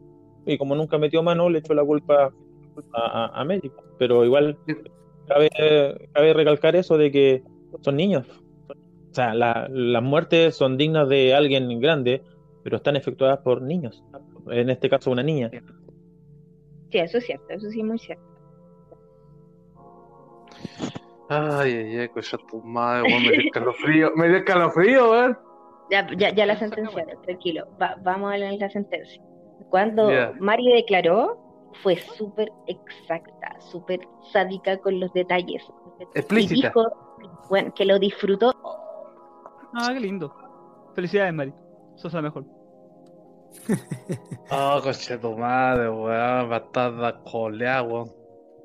Sí, pero tienes que pensar que la, la o sea, No, sí, No es- entiendo, enti- entiendo lo que le pasó, pero es que, weón, es que, conche weón, mi, mi mente está, está así como, oh, weón. Explotó tu cabeza. Sí, fue como, ¡ah, conche tu madre! Ya, Cuidado, tampoco. Mary, tómate. Tengo una duda. Doctor. Fue ¡No, doctor, muerte, no! Fue sentenciada con 11 años. eh, ¿a ¿Cuál fue su sentencia? Cadena perpetua. Cadena perpetua. Eso significa, para que se hagan una idea a la rápida, esto fue en 1960. O sea, háganse la idea de que si estuviese viva, porque no sé si está viva, es como que ustedes estuvieran viendo a su abuelita. Oh, A la verga. No tiene Ah. más allá de, de la edad de su abuela, de la abuela de Pero- cualquiera de nosotros. Pero ojo que, mira, ponte tú, ella eh, la, le hicieron como un montón de exámenes y dijeron que obviamente tenía una psicopatía enorme y que iba a demorar mucho tiempo en curársele. Pero cuando salió esto a los medios de comunicación, se volvieron locos, quedó la embarrada, pero la cagada. Y adivinen quién vendió la historia a los diarios, a la televisión, hizo entrevista y cobró un montón de plata por eso. La mamá. La mamá se hizo millonaria con el caso. ¡Ah, weón! ¡Oh, que me da da! ¡Ah! Weón, y la mamá jamás la enjuiciaron por absolutamente nada. Por nada, por ni un solo cargo. Ni ella y ni el weón con lo que estaba. Nada, cero. Consulta, consulta, consulta. La niña, obviamente, tú al momento, al principio explicaste que la niña sufrió violación. Parte de tríos que efectuaba la mamá en su profesión, si le decimos así, o su trabajo para vivir a los 15 años, su corta edad, de prostitución. Eso la mamá lo hizo saber a los medios que se está, a, a lo que se sabe al día de hoy, lo que tú estás planteando, o la niña en su, en, ¿cómo se llama usted? En su En su declaración. Sí, la que- declaración, la niña dijo que la madre la había abusado y todo, y nunca se hicieron nada al respecto. Nada. Mm. Es que, Pero- bueno, no, no, no defiendo a la mamá, pero obviamente creerle a una niña de 11 años asesina que da esas declaraciones, como que a lo mejor uno puede pensar que va a decir cualquier cosa por tratar de liberarse de la web. ¿Cachai? No la deben, Eh, no la deben- no. la deben de haber pescado, claramente, que ese es mi punto, ¿cachai? Independientemente que haya sido verdad. De hecho, yo creo que todos los indicios, como dice, como en algún momento se expresó el Foxy, eh, eh, más allá de buscar víctimas hombres, ella estaba justamente votando su ira que la había tenido desde muy pequeña, viendo o teniendo recuerdos de hueones abusando desde los cuatro años de ella. pues, weón. Sí, Oh, pues, y en el, en el juicio, ella cuando la sentenciaron le dijeron así como algo más que decir, agregar, ella dijo, no, me encanta ir a los que no se pueden defender. Ah, conche tu madre. Bueno, Y ya, ya terminando, en 1980, por excelente conducta y por haber pasado toda su terapia, a los 23 años ella fue liberada. No me güey. Se cambió, de nombre, se, fue- se fue- se cambió de nombre y se fue a ir a un país que se llama Chile. dijo que se fue. Oye, no tengo 80 años, no, no sé cuánto tiene, pero, pero salió. Pero ¿sabéis cuál fue el primer trabajo que le dio la corte cuando salió de prisión? Cuidar niño. Enfermera de niños. Me estáis weando, ya, qué weá, weón. La humanidad culia tiene que morir. Conche tu madre. Weón, y tra- alcanzó a trabajar meses ahí y al poco tiempo como que lo pensaron de nuevo, la- ¿cómo es que se llama? Que no es corte. es Ah, se avisparon. los tipos, claro, dijeron, dijimos, no, ¿sabéis qué? Parece que no es un buen sitio para ella y la cambiaron, pero luego de meses. Oh, los conche tu madre, pero, ella, después de los veintitantos años que salió y que trabajó y tal, weá, no volvió a cometer ningún mm, ¿Crimen? asesinato. ¿Asesinato? Qué- pero qué buena pregunta, César Mon. Ella regresó a la casa de su madre, No. eh, conoció a un tipo, quedó embarazada y No. los medios de nuevo como que se alocaron así como, ah, la asesina, tú vas a ser mamá y la cuestión, el, ¿cómo que se llama? El, juez o lo que sea le dieron como identidad protegida a ella y a la niña, pero eh, solo le iban a dar identidad protegida porque lo, la, la encontraron y dejaron la cagada, como típicos medios de prensa que cero privacidad. La niña hasta que tuviera 18, 18 años, la hija de Mary, le iban a dar como esta identidad, como en los Simpsons, los ¿Protegida? claro, como protegida. Y una vez que eso pasara, ella iba a volver como a su mismo nombre y todo. Y ella se fue a juicio. Mary hizo un juicio, una batalla legal, eh, para tener toda su vida con la identidad protegida y ganó. Lo último que se supo de ellas es que el 2009 fue abuela. Conche madre, weón. Bueno, aquí es donde entra en juicio. Puta, La disculpa, abuela, no sé si- la abuela es la hija de Mary, ¿está? y la hizo abuela. eh, aquí Pero no entra el un poco- 2009. Aquí entra un poco en juicio, entera de juicio, una, una disputa que se ha llevado por años correspondiente a, número uno, las personas pueden realmente cambiar lo que eran, porque, puta, aquí eh, todos criticamos que fue liberada con 23 años, pero aparentemente después reformó su vida y tuvo una vida normal y cotidiana. Eh, Sí, por lo la, la- menos, la vez que, lo, que los medios la pillaron, cuando Ujú. la- era, estaba como embarazada y el tema, ella dijo que el ser madre le había abierto los ojos y que ella nunca más podría volver a matar a un niño, como que ahora no se imaginaba el dolor que debió haberles causado a, la, a las madres A la de los niños familia. que se mató. Sí, pues, Entonces aquí entra, como te digo, la palestra de la discusión eterna que muchos dicen, no, es imposible que ella cambie. Hay otros que sí dicen que hay sistemas que te pueden ayudar a mejorar y a dejar ese pasado atrás. Y después ya aquí mismo también entran los que hubiesen directamente haber optado al juicio de a la muerte, o sea, el, condenar, condenarla a la muerte. ¿Cachai? Entonces esto da para mucho porque este puede ser un ejemplo, pero perfecto de la reformación. po. Como, sin embargo, si nos vamos a otra parte, quizás si, puta, en el caso de- del weón que, que asesinó a la niña, en el caso del weón que traje yo, puta, a lo mejor lo hubiesen castrado, pero sin embargo prefirieron la muerte. Entonces es un tema bastante largo eh, frente a las situaciones porque aquí va el pensamiento de cada uno. Sí, o quizá que- ahora siendo mayor perfeccionó su asesinato y ya no la pillan. También. Oh, weón, no me asusté, weón. Perdón, eh, Evil, ¿cómo se llama tu abuelita? Coño, tu madre, weón, me abuela, weón. ¿Qué voy a decir, César? Mary Boy se llama.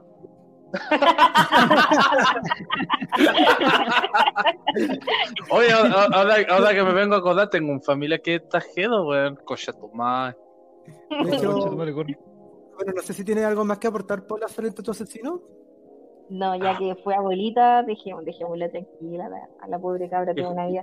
Que, que. Sí. Para cooperar un poco, no es el primer caso que yo escucho de personas que además de que han quedado en libertad, le han cambiado los nombres. Eh, hay unos casos también en Estados Unidos, que obviamente no voy a hablar de ellos en profundidad, pero claro, se cambiaban el nombre y se cambiaban de estado y más encima les dejaban de tener la firma típica que onda tienen que ir firmando para saber dónde están. Y los buenos han desaparecido. Nadie más sabido nunca más de ellos. Oye, que a mí me llama la atención de eso en Estados Unidos, no, no, no tiene que ver con el tema de los serie, pero es habla de conspiraciones, que cuando tú eres, ¿cómo se llama? Figura pública, como un weón famoso en Estados Unidos, tú legalmente puedes declararte muerto y te dan otra identidad y se puede y está y tú y tú lo buscas y existe dentro del, de las weas de, de leyes, sí. Es que Sí, sí. eh, Sí, eh, también tienen el Por, por eso dicen que Michael Jackson fingió su muerte, Elvis Presley, y pues, estaban todos así como, Y "Oh, mucho. no, no murieron". Por ser un rostro público y atenerse a esa ley. A esa ley. JF Pero él lo pero hizo. el weón que le volaron la cabeza y los sesos era un doble. no, Era, era- era una la maldición de los Kennedy. ¿Felipito también? Oh. No, No. lamentablemente no. No, puta la weá. Yo, pa- yo lo único que puedo decir que para para ponerle fin al tema de la Artemisa, te imaginas y la, la, la abuela diciendo, "Bu- hola, hola nietito, le voy a enseñar una linda tradición familiar. Te voy a enseñar una tradición que viene por muchos años. Ya, Ah, no me pues, creo. Perdón. Así es como terminamos con la asesina, bueno, la asesina, una de las pocas que existen a nivel mundial con respecto al porcentaje que se hablaba del nivel de hombres a mujeres que trajo Artemisa hoy día. Muchas gracias Artemisa por ello. Vamos a seguir bravo, avanzando y vamos a hablar con César, Cecitar, ¿qué trajo usted, por favor?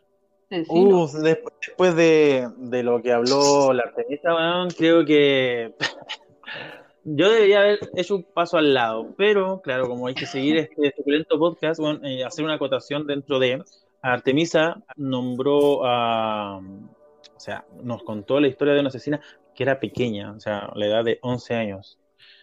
Yo, eh, eh, dentro de, todo esto, yo conocía la, pensé que iba a hablar de la historia de Judy Arias, la chica esta que tuvo, o sea, dentro de algo poco sobre Judy Arias, que era una chica también que tuvo problemas eh, con respecto a, abusos y esas cosas cuando era pequeña, pero ella, a, a diferencia de, de Mary, creció y siguió siendo igual.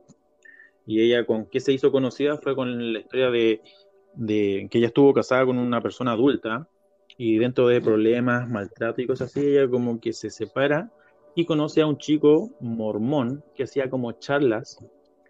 Y esta chica era de estas que como que le gustaba, eh, como que era como un dito, o sea, eh, si tú querías una, una mujer sumisa, tranquila, eh, muy tapada, no buena para la fiesta, ella era totalmente eso.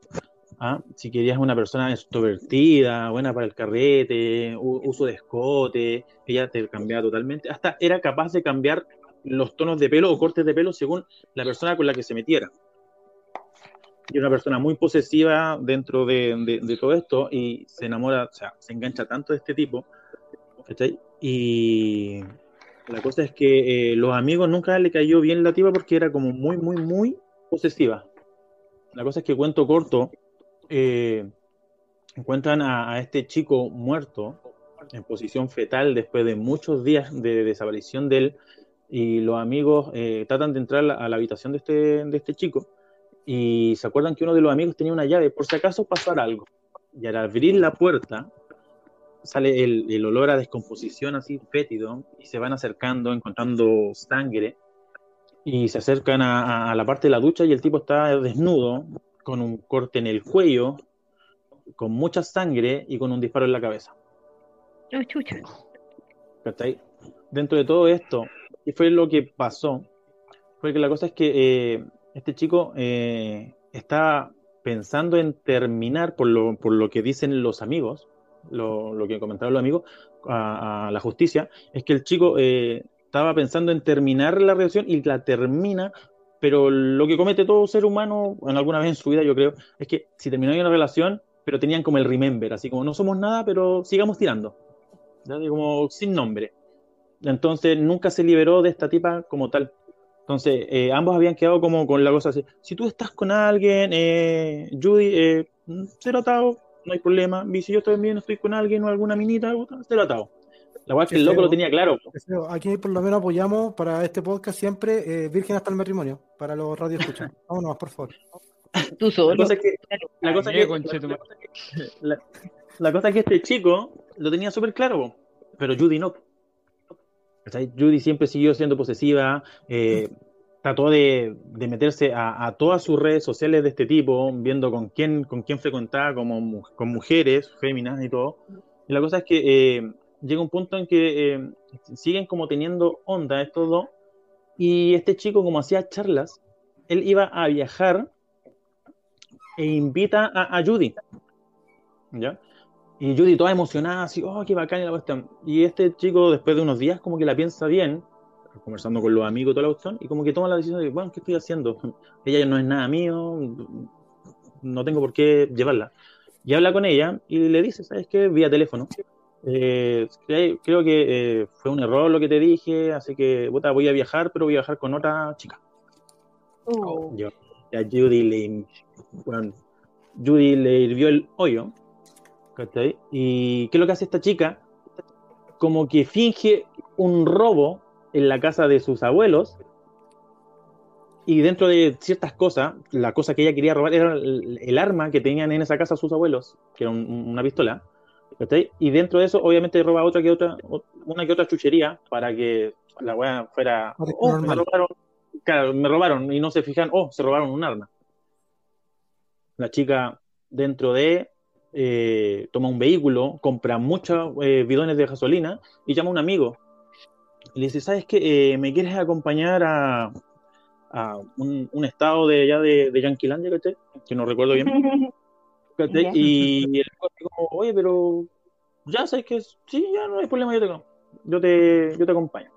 La, la- la cosa es que eh, pasa todo esto y la chica se va para, para esos lados.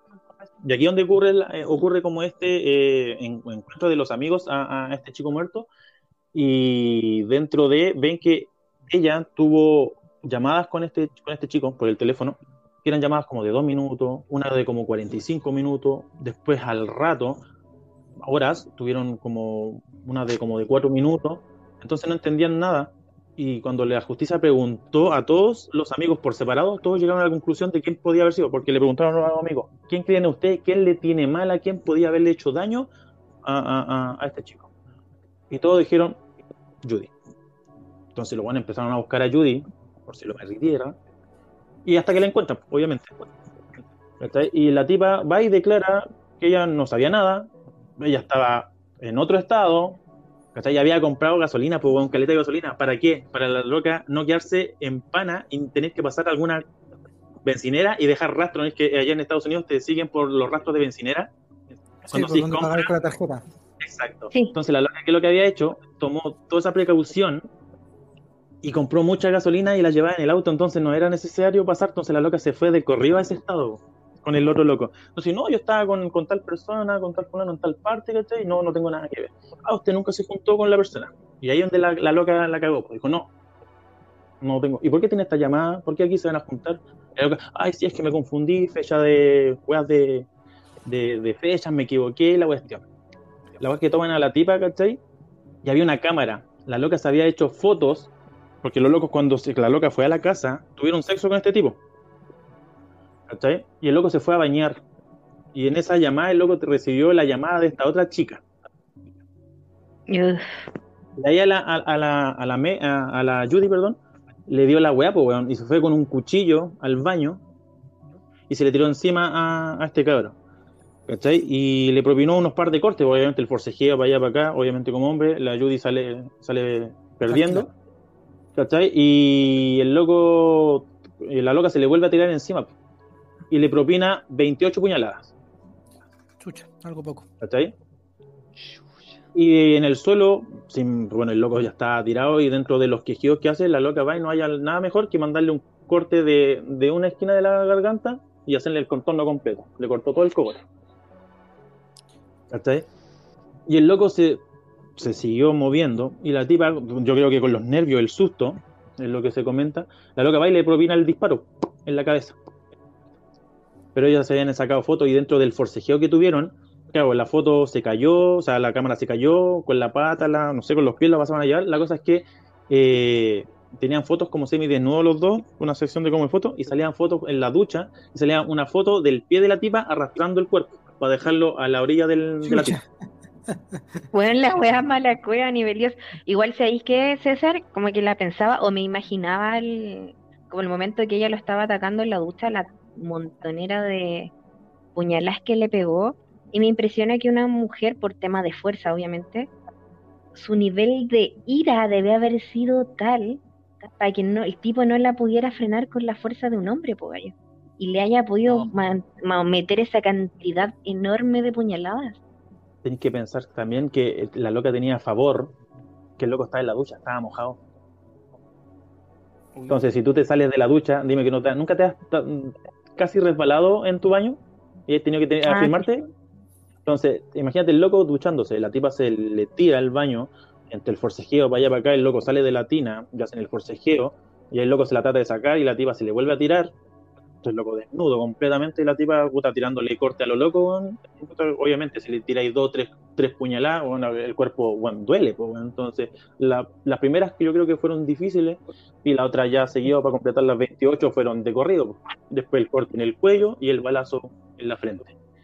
La cosa es que la que- tipa es No, no, que te iba a comentar que a mí lo único que me parece extraño de todo este relato, el hecho de que como la gente no escuchó el disparo. Eh, cuático en, en general porque, que, puta, como me lo comentáis tú, los amigos siempre estaban atentos, no vivían lejos y todas las cuestiones, entonces es raro que haya pasado tan desapercibido por tantos días. Es que si el arma tenía silenciador, no lo escuchó nadie y no lo iba a escuchar nadie nunca. Ah, claro, también podemos entrar en esos detalles, sí. Sí, ahí está la, la cosa. Si la tipa lo tenía todo, si tenía hasta listo el, el- cómo se iba a ir a otro estado, como para decir, no, esta es mi coartada. Y tengo, tengo gente que lo puede comprobar. Tengo mi acompañante. Y lo, y lo, y lo más, lo, cuando ya pillan todo esto, y por la cámara la tipa sale pillada y ahí cagó, ¿cachai? A la tipa la llevan al juicio.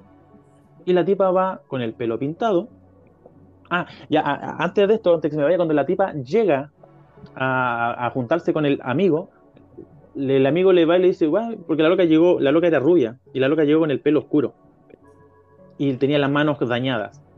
Y el loco le hace eh, como el, el- el recalco, le dice, oye, ¿qué te pasó en las manos? Tenía herida. Y la, la tipa va y le responde, no, eh, fue el- eh, con un vaso roto.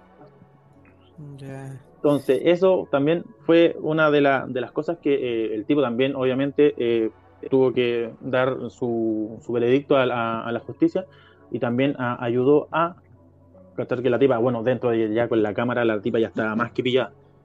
Y la tipa va y va con lentes, va toda así como peinadita, va como tipo secretaria y súper así como pobrecita. Y en la corte dice que el tipo la trató de violar, que el tipo la golpeaba y que ella Ah, solamente. nos cambió todo lo- toda la historia, weón, que. Ella dijo que, que el tipo se la había balanzado, que la había tratado de violar y que ella las 28 puñaladas eh, y el disparo fueron en defensa propia.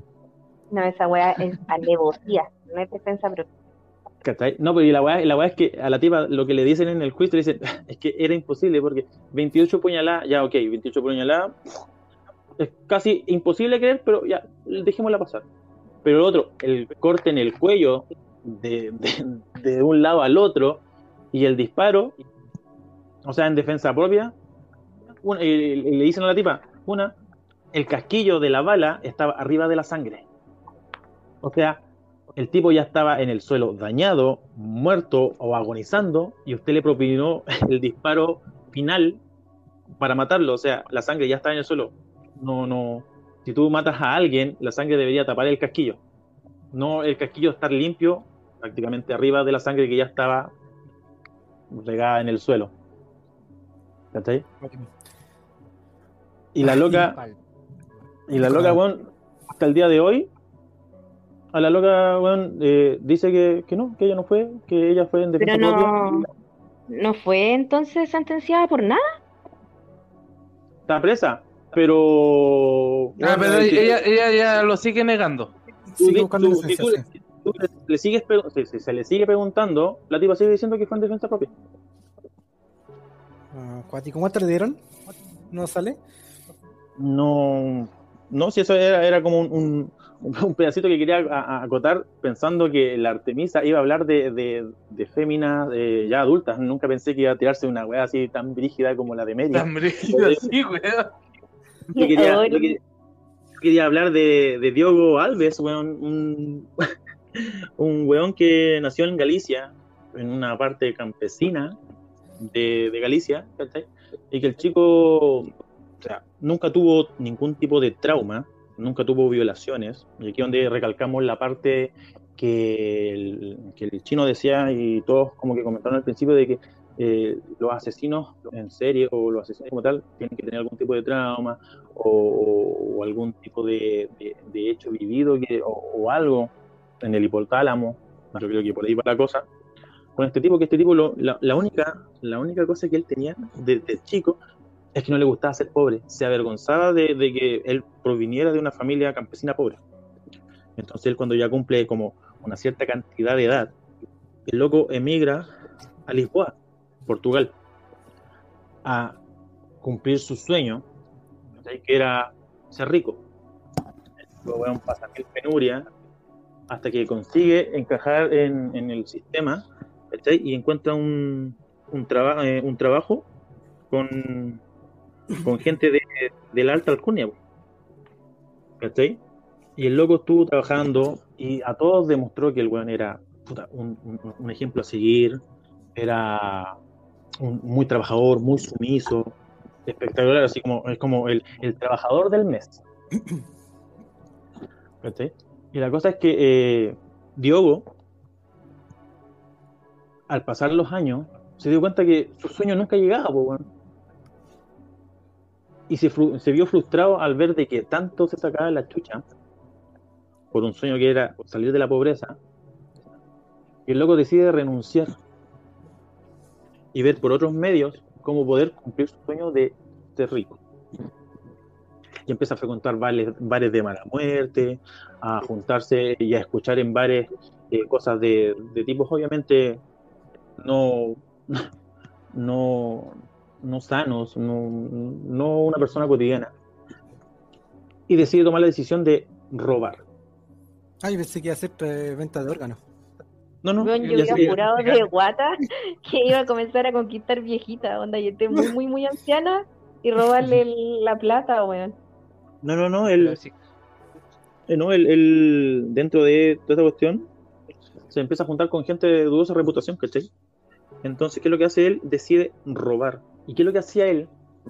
Él se iba al acueducto de aguas libres que se encuentra en, Lisboa y él en las noches esperaba que los campesinos, después de que fueran que vinieran de vuelta a sus hogares con las ganancias que tenían de sus ventas, él les robaba y lo, les sacaba la chucha. Y los llevaba al acueducto y los tiraba del acueducto hacia abajo, más de 100 metros de altura, o sea, era una, una caída y una muerte de una Instantánea. y los tiraba. Entonces, ¿qué es lo que pasaba?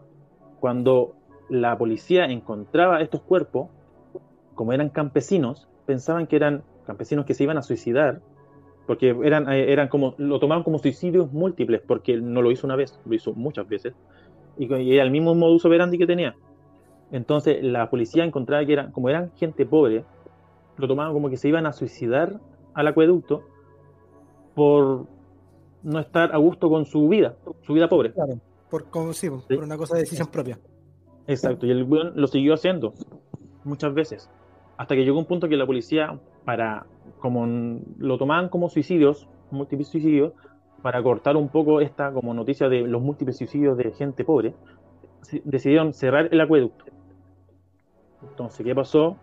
Que Diogo se vio, eh, era tanto el- el- el- el- las ansias que tenía el weón de robar, que weón decidió robar a gente ya de más plata. Entonces se hace de, de grupo de los bares y toma como un, un pequeño grupito y se ponen a, a- a robar a gente ya más adinerada.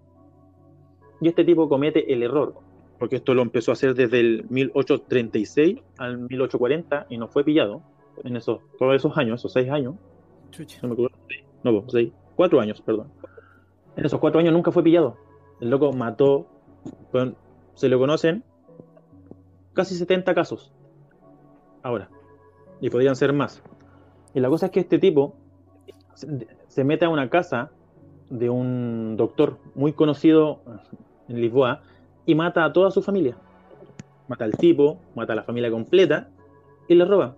Pero resulta que como el loco era muy conocido el, el médico, la policía recién decide aperturar un caso hasta que pillan a este tipo. Lo toman preso y ahí eh, se dan cuenta de que todas esas muertes del acueducto habían sido responsabilidad de Diogo Alves.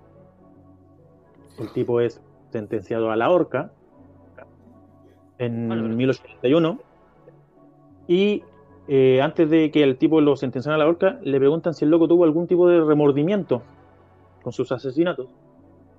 Y él dijo que no, que la única vez que él tuvo como un pequeño, así como, como, como un pequeño puchero en, el- en- en la boca al asesinar fue cuando tuvo que asesinar a un bebé recién nacido porque estaba llorando mucho y para que no fuera pillado.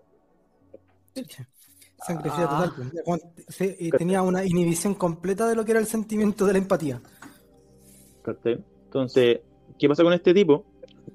El loco lo sentencian a la horca y hasta el día de hoy eh, su cabeza la, la sumergieron en un, en un pote con, ¿cómo es que se llama el líquido?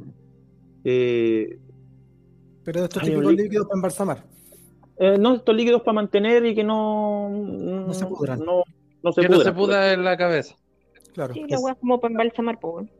¿cachai? Y lo tienen en, en- en un, en, un, en, un- en una vasija transparente y lo tienen en una wea médica allá en, en- en Lisboa y hasta el día de hoy y era netamente para eh, estudiar la cabeza de este tipo y por qué asesinaba, por qué eh, el, el- el hecho de entender la mente de un asesino.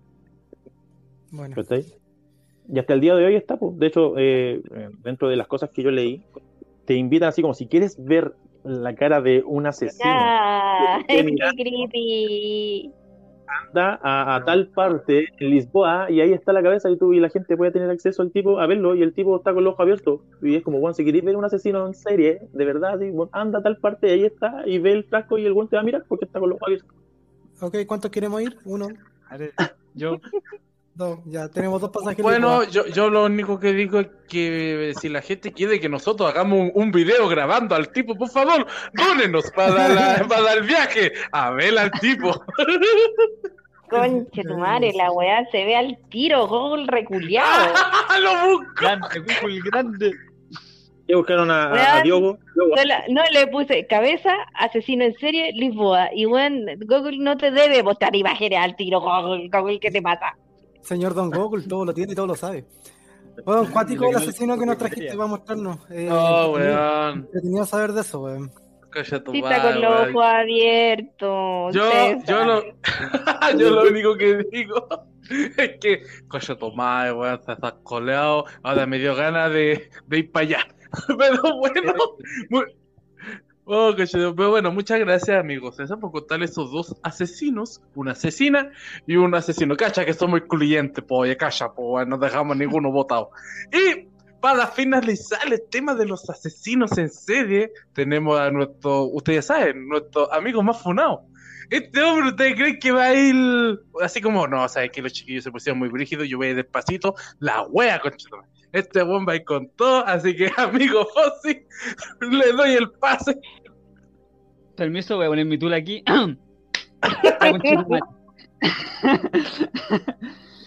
Bueno, cabros, acólitos impíos, les voy a mostrar lo que es el lado oscuro de lo que es la iglesia, hermano. La iglesia Espérate, espérate, espérate. cristiana para ser ¿La iglesia tiene algo bueno? Eh, puta, los diez mandamientos, creo.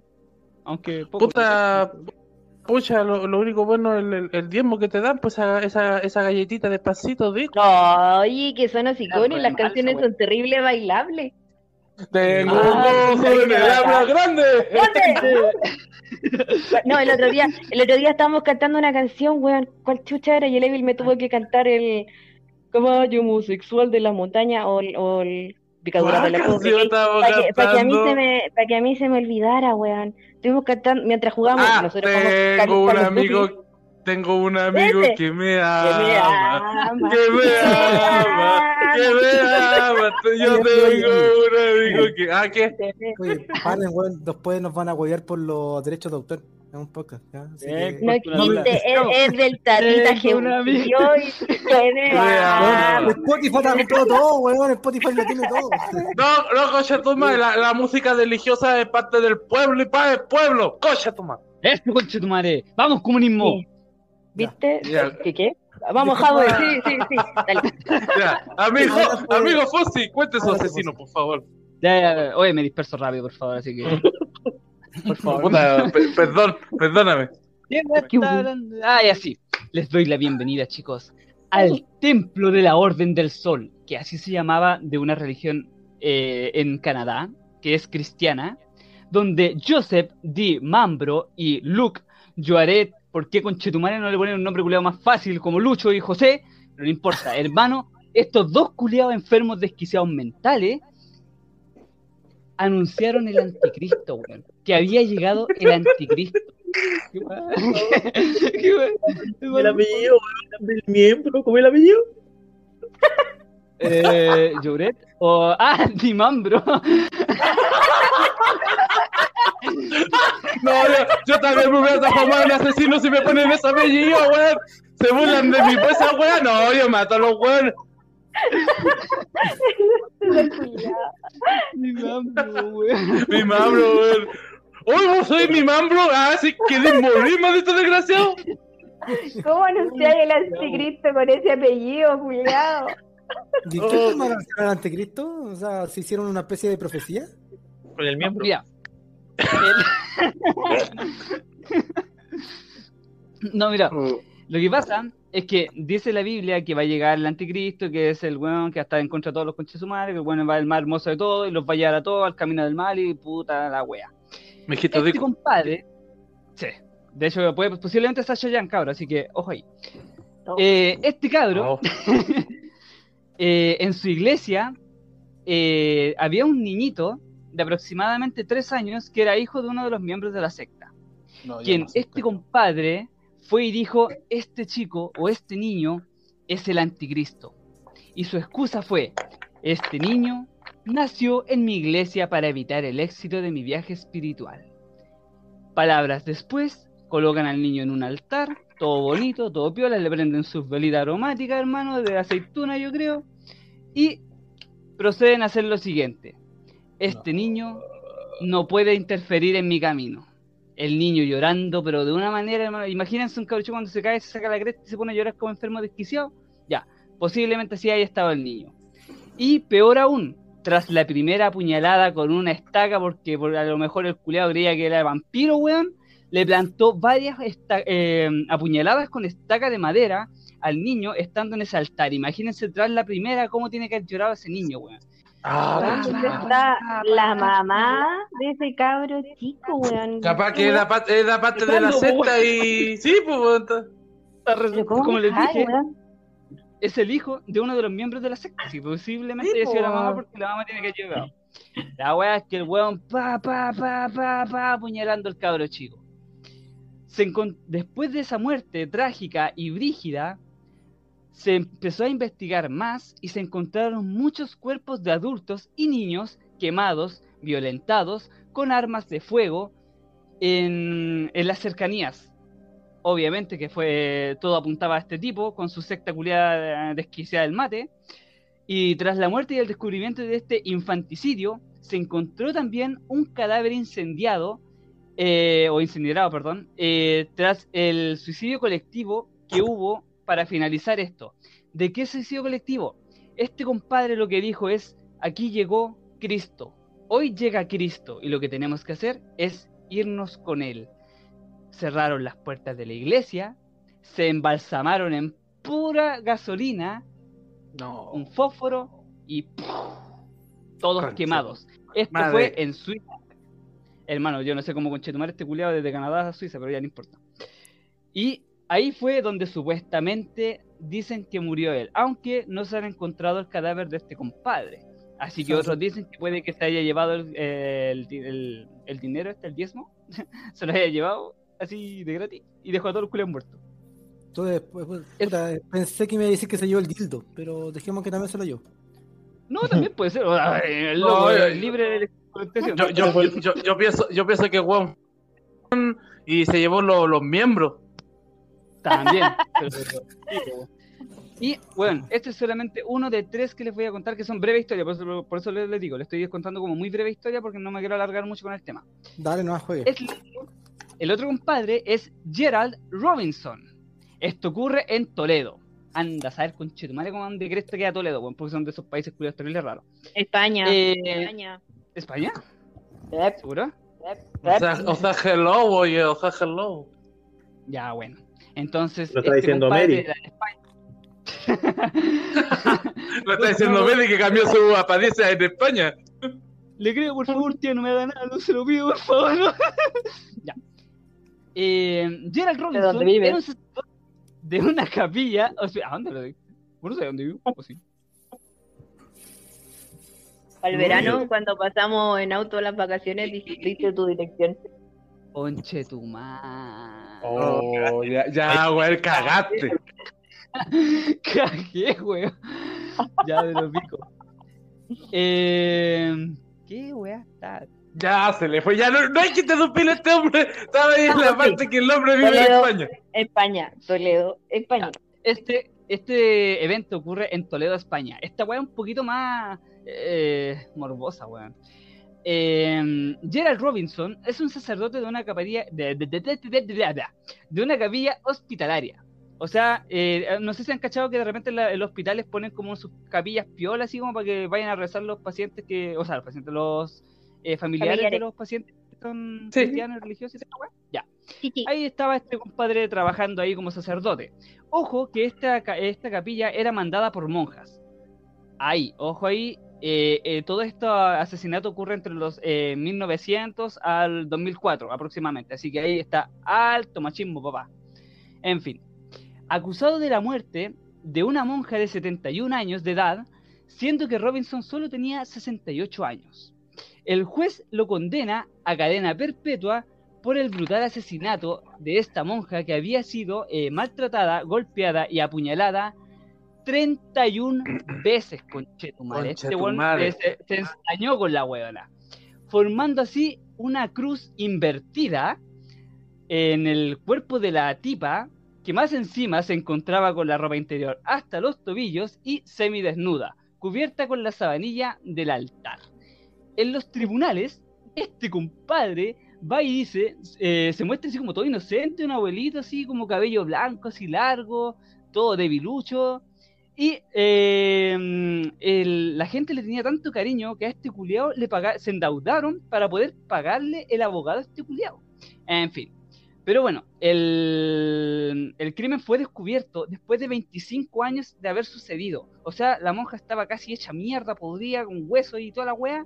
Y el weón, el weón todavía estaba libre por su vida, así haciendo sus weas. Este sacerdote dijo haber escuchado, eh, bueno, eh, hay un sacerdote, perdón, me enredé. Hay un sacerdote que dijo haber escuchado la confesión de este hombre de su asesinato, y fue por eso que lo pillaron.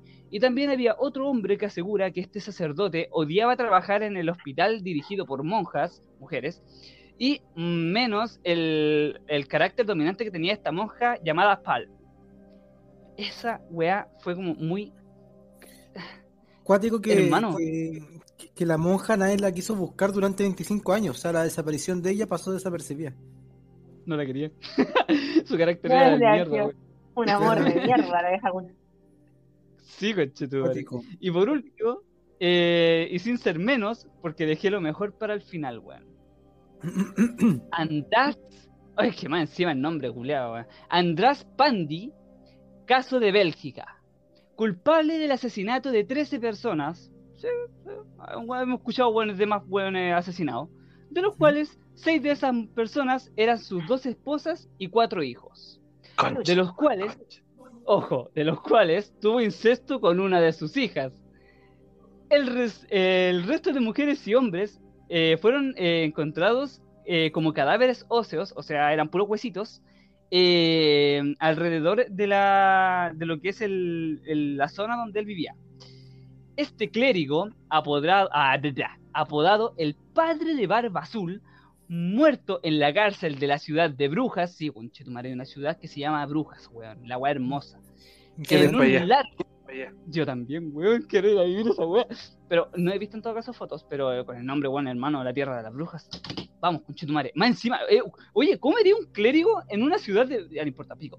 Eh, en su larga historial, este hombre es acusado por acoso sexual, violencias y asesinatos, siendo uno de los asesinos más brutales, ya que en uno de sus asesinatos más fuertes fue el de tres sujetos y una mujer quienes habría matado con un arma de fuego y un objeto contundente pesado. Luego los descuartizó pedacito por pedacito, los metió en un tarro de ácido bajo su sótano y el resto de los pedacitos que sobraban, ¿qué creen? Al matadero de un animal.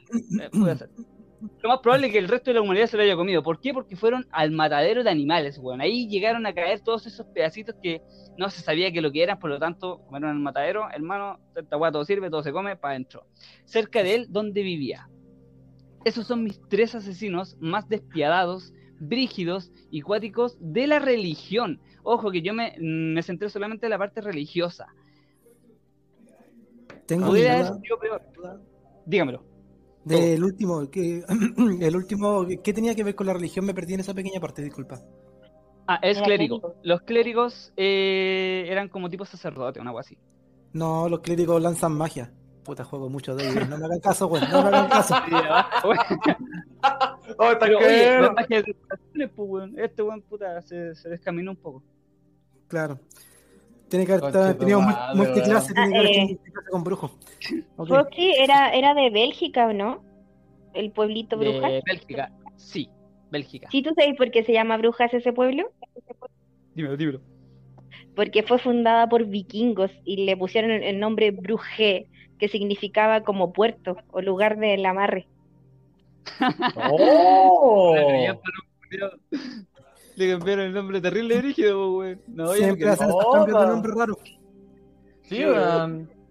Yo tengo Pues, una amiga que fue a festivales de rock al pueblito de Brujas en Bélgica y me trajo un imancito. Y por eso sabía. No, qué bacán. Ah, buena. No, ella no es una asesina. No, creo no que no, pero el pueblo es terrible, lindo, el pueblo es precioso. Ya, ahí, ahí, vamos a ir para allá. Ya. Bueno, chicos, eh, ya saben, justo en plata para que vamos a ver la cabeza del asesino y también al pueblito de brujas. Pero ya, ya vimos del asesino, ya está en WhatsApp. Importa, aquí en vivo, bueno, hay que hacer, hay que hacer TikTok. ¿Vos querías madre en vivo? Espérate, weón, en serio. Y si recobra vida, Ya, vámonos No. a la cagada de, de pueblo de Brujas, por favor. Está terrible lindo. sí, vamos Hay al pueblo de bruja, weón. ya. Hay que hacer TikTok, güey. Bueno, chicos, este tema lo halagamos mucho, que bueno, de verdad, el tema está muy bueno. Tenemos, tuvimos asesinos muy desgraciados, hijo de puta. Algunos, como el caso de la niña, puta, como que igual, como que se entiende por lo que le pasó y todo, pero es como, oh, conche tu madre, bueno, me dejó una sensación más en el cuerpo, ayúdenme. ¿Cómo la niña Pero- puta? ¿Qué? Era, Uy, ya no me cagué, weón. Dijiste, dijiste, bueno, el caso de la niña de puta, la cuestión es que, no, pues bueno, no La respeto. niña no era la puta, la puta era la mamá. Sí, la mamá era una hija de puta. De hecho, Era una hija de puta, weón. Bueno, chicos, y para finalizar esta época, como siempre, tenemos la última palabra de mis amigos. Por ejemplo, nuestro amigo César, su última palabra para este podcast, guacho. Puta cabros, gracias por estar ahí con nosotros apoyando en el segundo capítulo. Gracias a todos los chicos que le pusieron y se esperaron con sus asesinos y asesinas. Y recuerden, no es lo mismo decir un chorizo en un sartén que tensarte en un chorizo. Pero qué buen dicho, caballero. Qué buen dicho. Amigo, amigo Fossi, sus últimas palabras. Bueno, cabros, primero que todo, 1234.400,6. Disculpas por el- habernos alargado tanto, hermano, pero es que de verdad el tema está muy bueno. Y si quieren una segunda parte, déjenlo en nuestro hermoso y fabuloso Instagram, Misa. Funados Funado. somos todos. Exacto. Efectivamente, hermanos. Y gracias por escucharnos, gracias por la paciencia y nos vemos en el próximo capítulo. Si es que, si es que no nos funan con este, bueno, amigo chino, sus últimas palabras. Principalmente yo no voy a disculpar, sino que voy a agradecer a todos los que se dieron el tiempo de llegar hasta esta última instancia, que se dieron el tiempo de escucharnos un momento, así que muchísimas gracias, esperemos que le haya gustado de alguna forma el capítulo. Y ya vendrán algunos próximos, ya vendremos en futuras semanas, así que son totalmente bienvenidos a seguirnos y a que les sigan gustando nuestros episodios. Ojalá les sigan gustando nuestros episodios. Exacto, amigo mío. Y amiga Temisa, últimas palabras. Eh, muchas gracias, de verdad, si llegaron a este punto maravilloso, se le agradecemos un montón. Y el primero en comentar, yo llegué al final eh, en nuestro Instagram, Funados Somos Todos, se va a llevar completamente gratis una foto de Levil en pelota para que lo pueda disfrutar en la comodidad de su casa. Un besito gigante y muchísimas gracias por compartir con, con nosotros hasta casi las dos horitas. Me voy, me voy Yo de lo- encéfalo a publicar al tiro. No, chicos, eh, antes, antes, de ir, antes de irnos, quiero recalcar eh, la ausencia de, de Perry. eh, el- en este capítulo no pudo estar, ya. Eh, el chico de los reptilianos del capítulo pasado, él tuvo un problema médico con el COVID, así que estuvo aquí un poquito ausente. Esperemos que para el tercer o cuarto capítulo lo tengamos de vuelta. Así que saludos, Perry. Eres un maestro, weón. Vamos con todo, cuídate. Y besitos ahora sí que chau, yo me despido. Yo lo único que digo es que este podcast está dedicado para nuestros amigos Perry, weón. ¡Grande Perry! Sí, un, un abrazo pipe- pipero reculiado del perrimón. Cariños por allá. Oye, está, mira, justo estábamos hablando de asesinos y ese weón hace que un asesino jugando, pues weón, cabro culeo. Sí, con Cabro culiao, weón. Jamás juegue Mata- multijugador con el Perry reculiao, weón. Frustrante. Ya, ya, ya, pues, ya, no se desvíen. Oh, coche madre, oye. Oiga, Hermanito. la guaya duró dos horas ya. unos minutos más, unos minutos menos. Ya, Sí, si quieres, bueno, si quieres jugar Carlos Duty con nosotros también, coméntenlo en nuestro Instagram Funados Somos Todos, porque pronto vamos a iniciar un canal de Twitch con nuestras mejores jugadas y nuestros mejores momentos de jugando Carlos Duty. Mobile. Adelante, Billboy. o- oye, yo lo único que digo es que ustedes sabían eso, yo no tenía ni idea que íbamos a un Yo canal. Tampoco. Yo tampoco, weón. Eh, bueno, vamos a, eh, eh, va- vamos a di- a disimularlo. Eh, sí, sí. Claro que sí, vamos para allá. Bueno, Vamos, con para- naturalidad. Tarara, ta, ta, ta. Bueno, para finalizar este podcast, amigos, recuerden, eh, quieren dejar su opinión, quieren preguntarnos algo, o si quieren elegir el tema del siguiente podcast, escriban a nuestro Instagram, Funados Somos Todos. Y para finalizar, quiero decir la última palabra de un asesino que se llama Gary Gilmother, que él dijo, soy muy afortunado, voy a morir y sé exactamente cuándo voy a morir. Con esas lindas frases, despedimos este podcast. Que esté muy bien. Y esto fue, amigos y amigas. Funadamente hablando, Juan. Chao, chicos. Eh, Me quedé cagado. Chao, chicos. Nos vemos.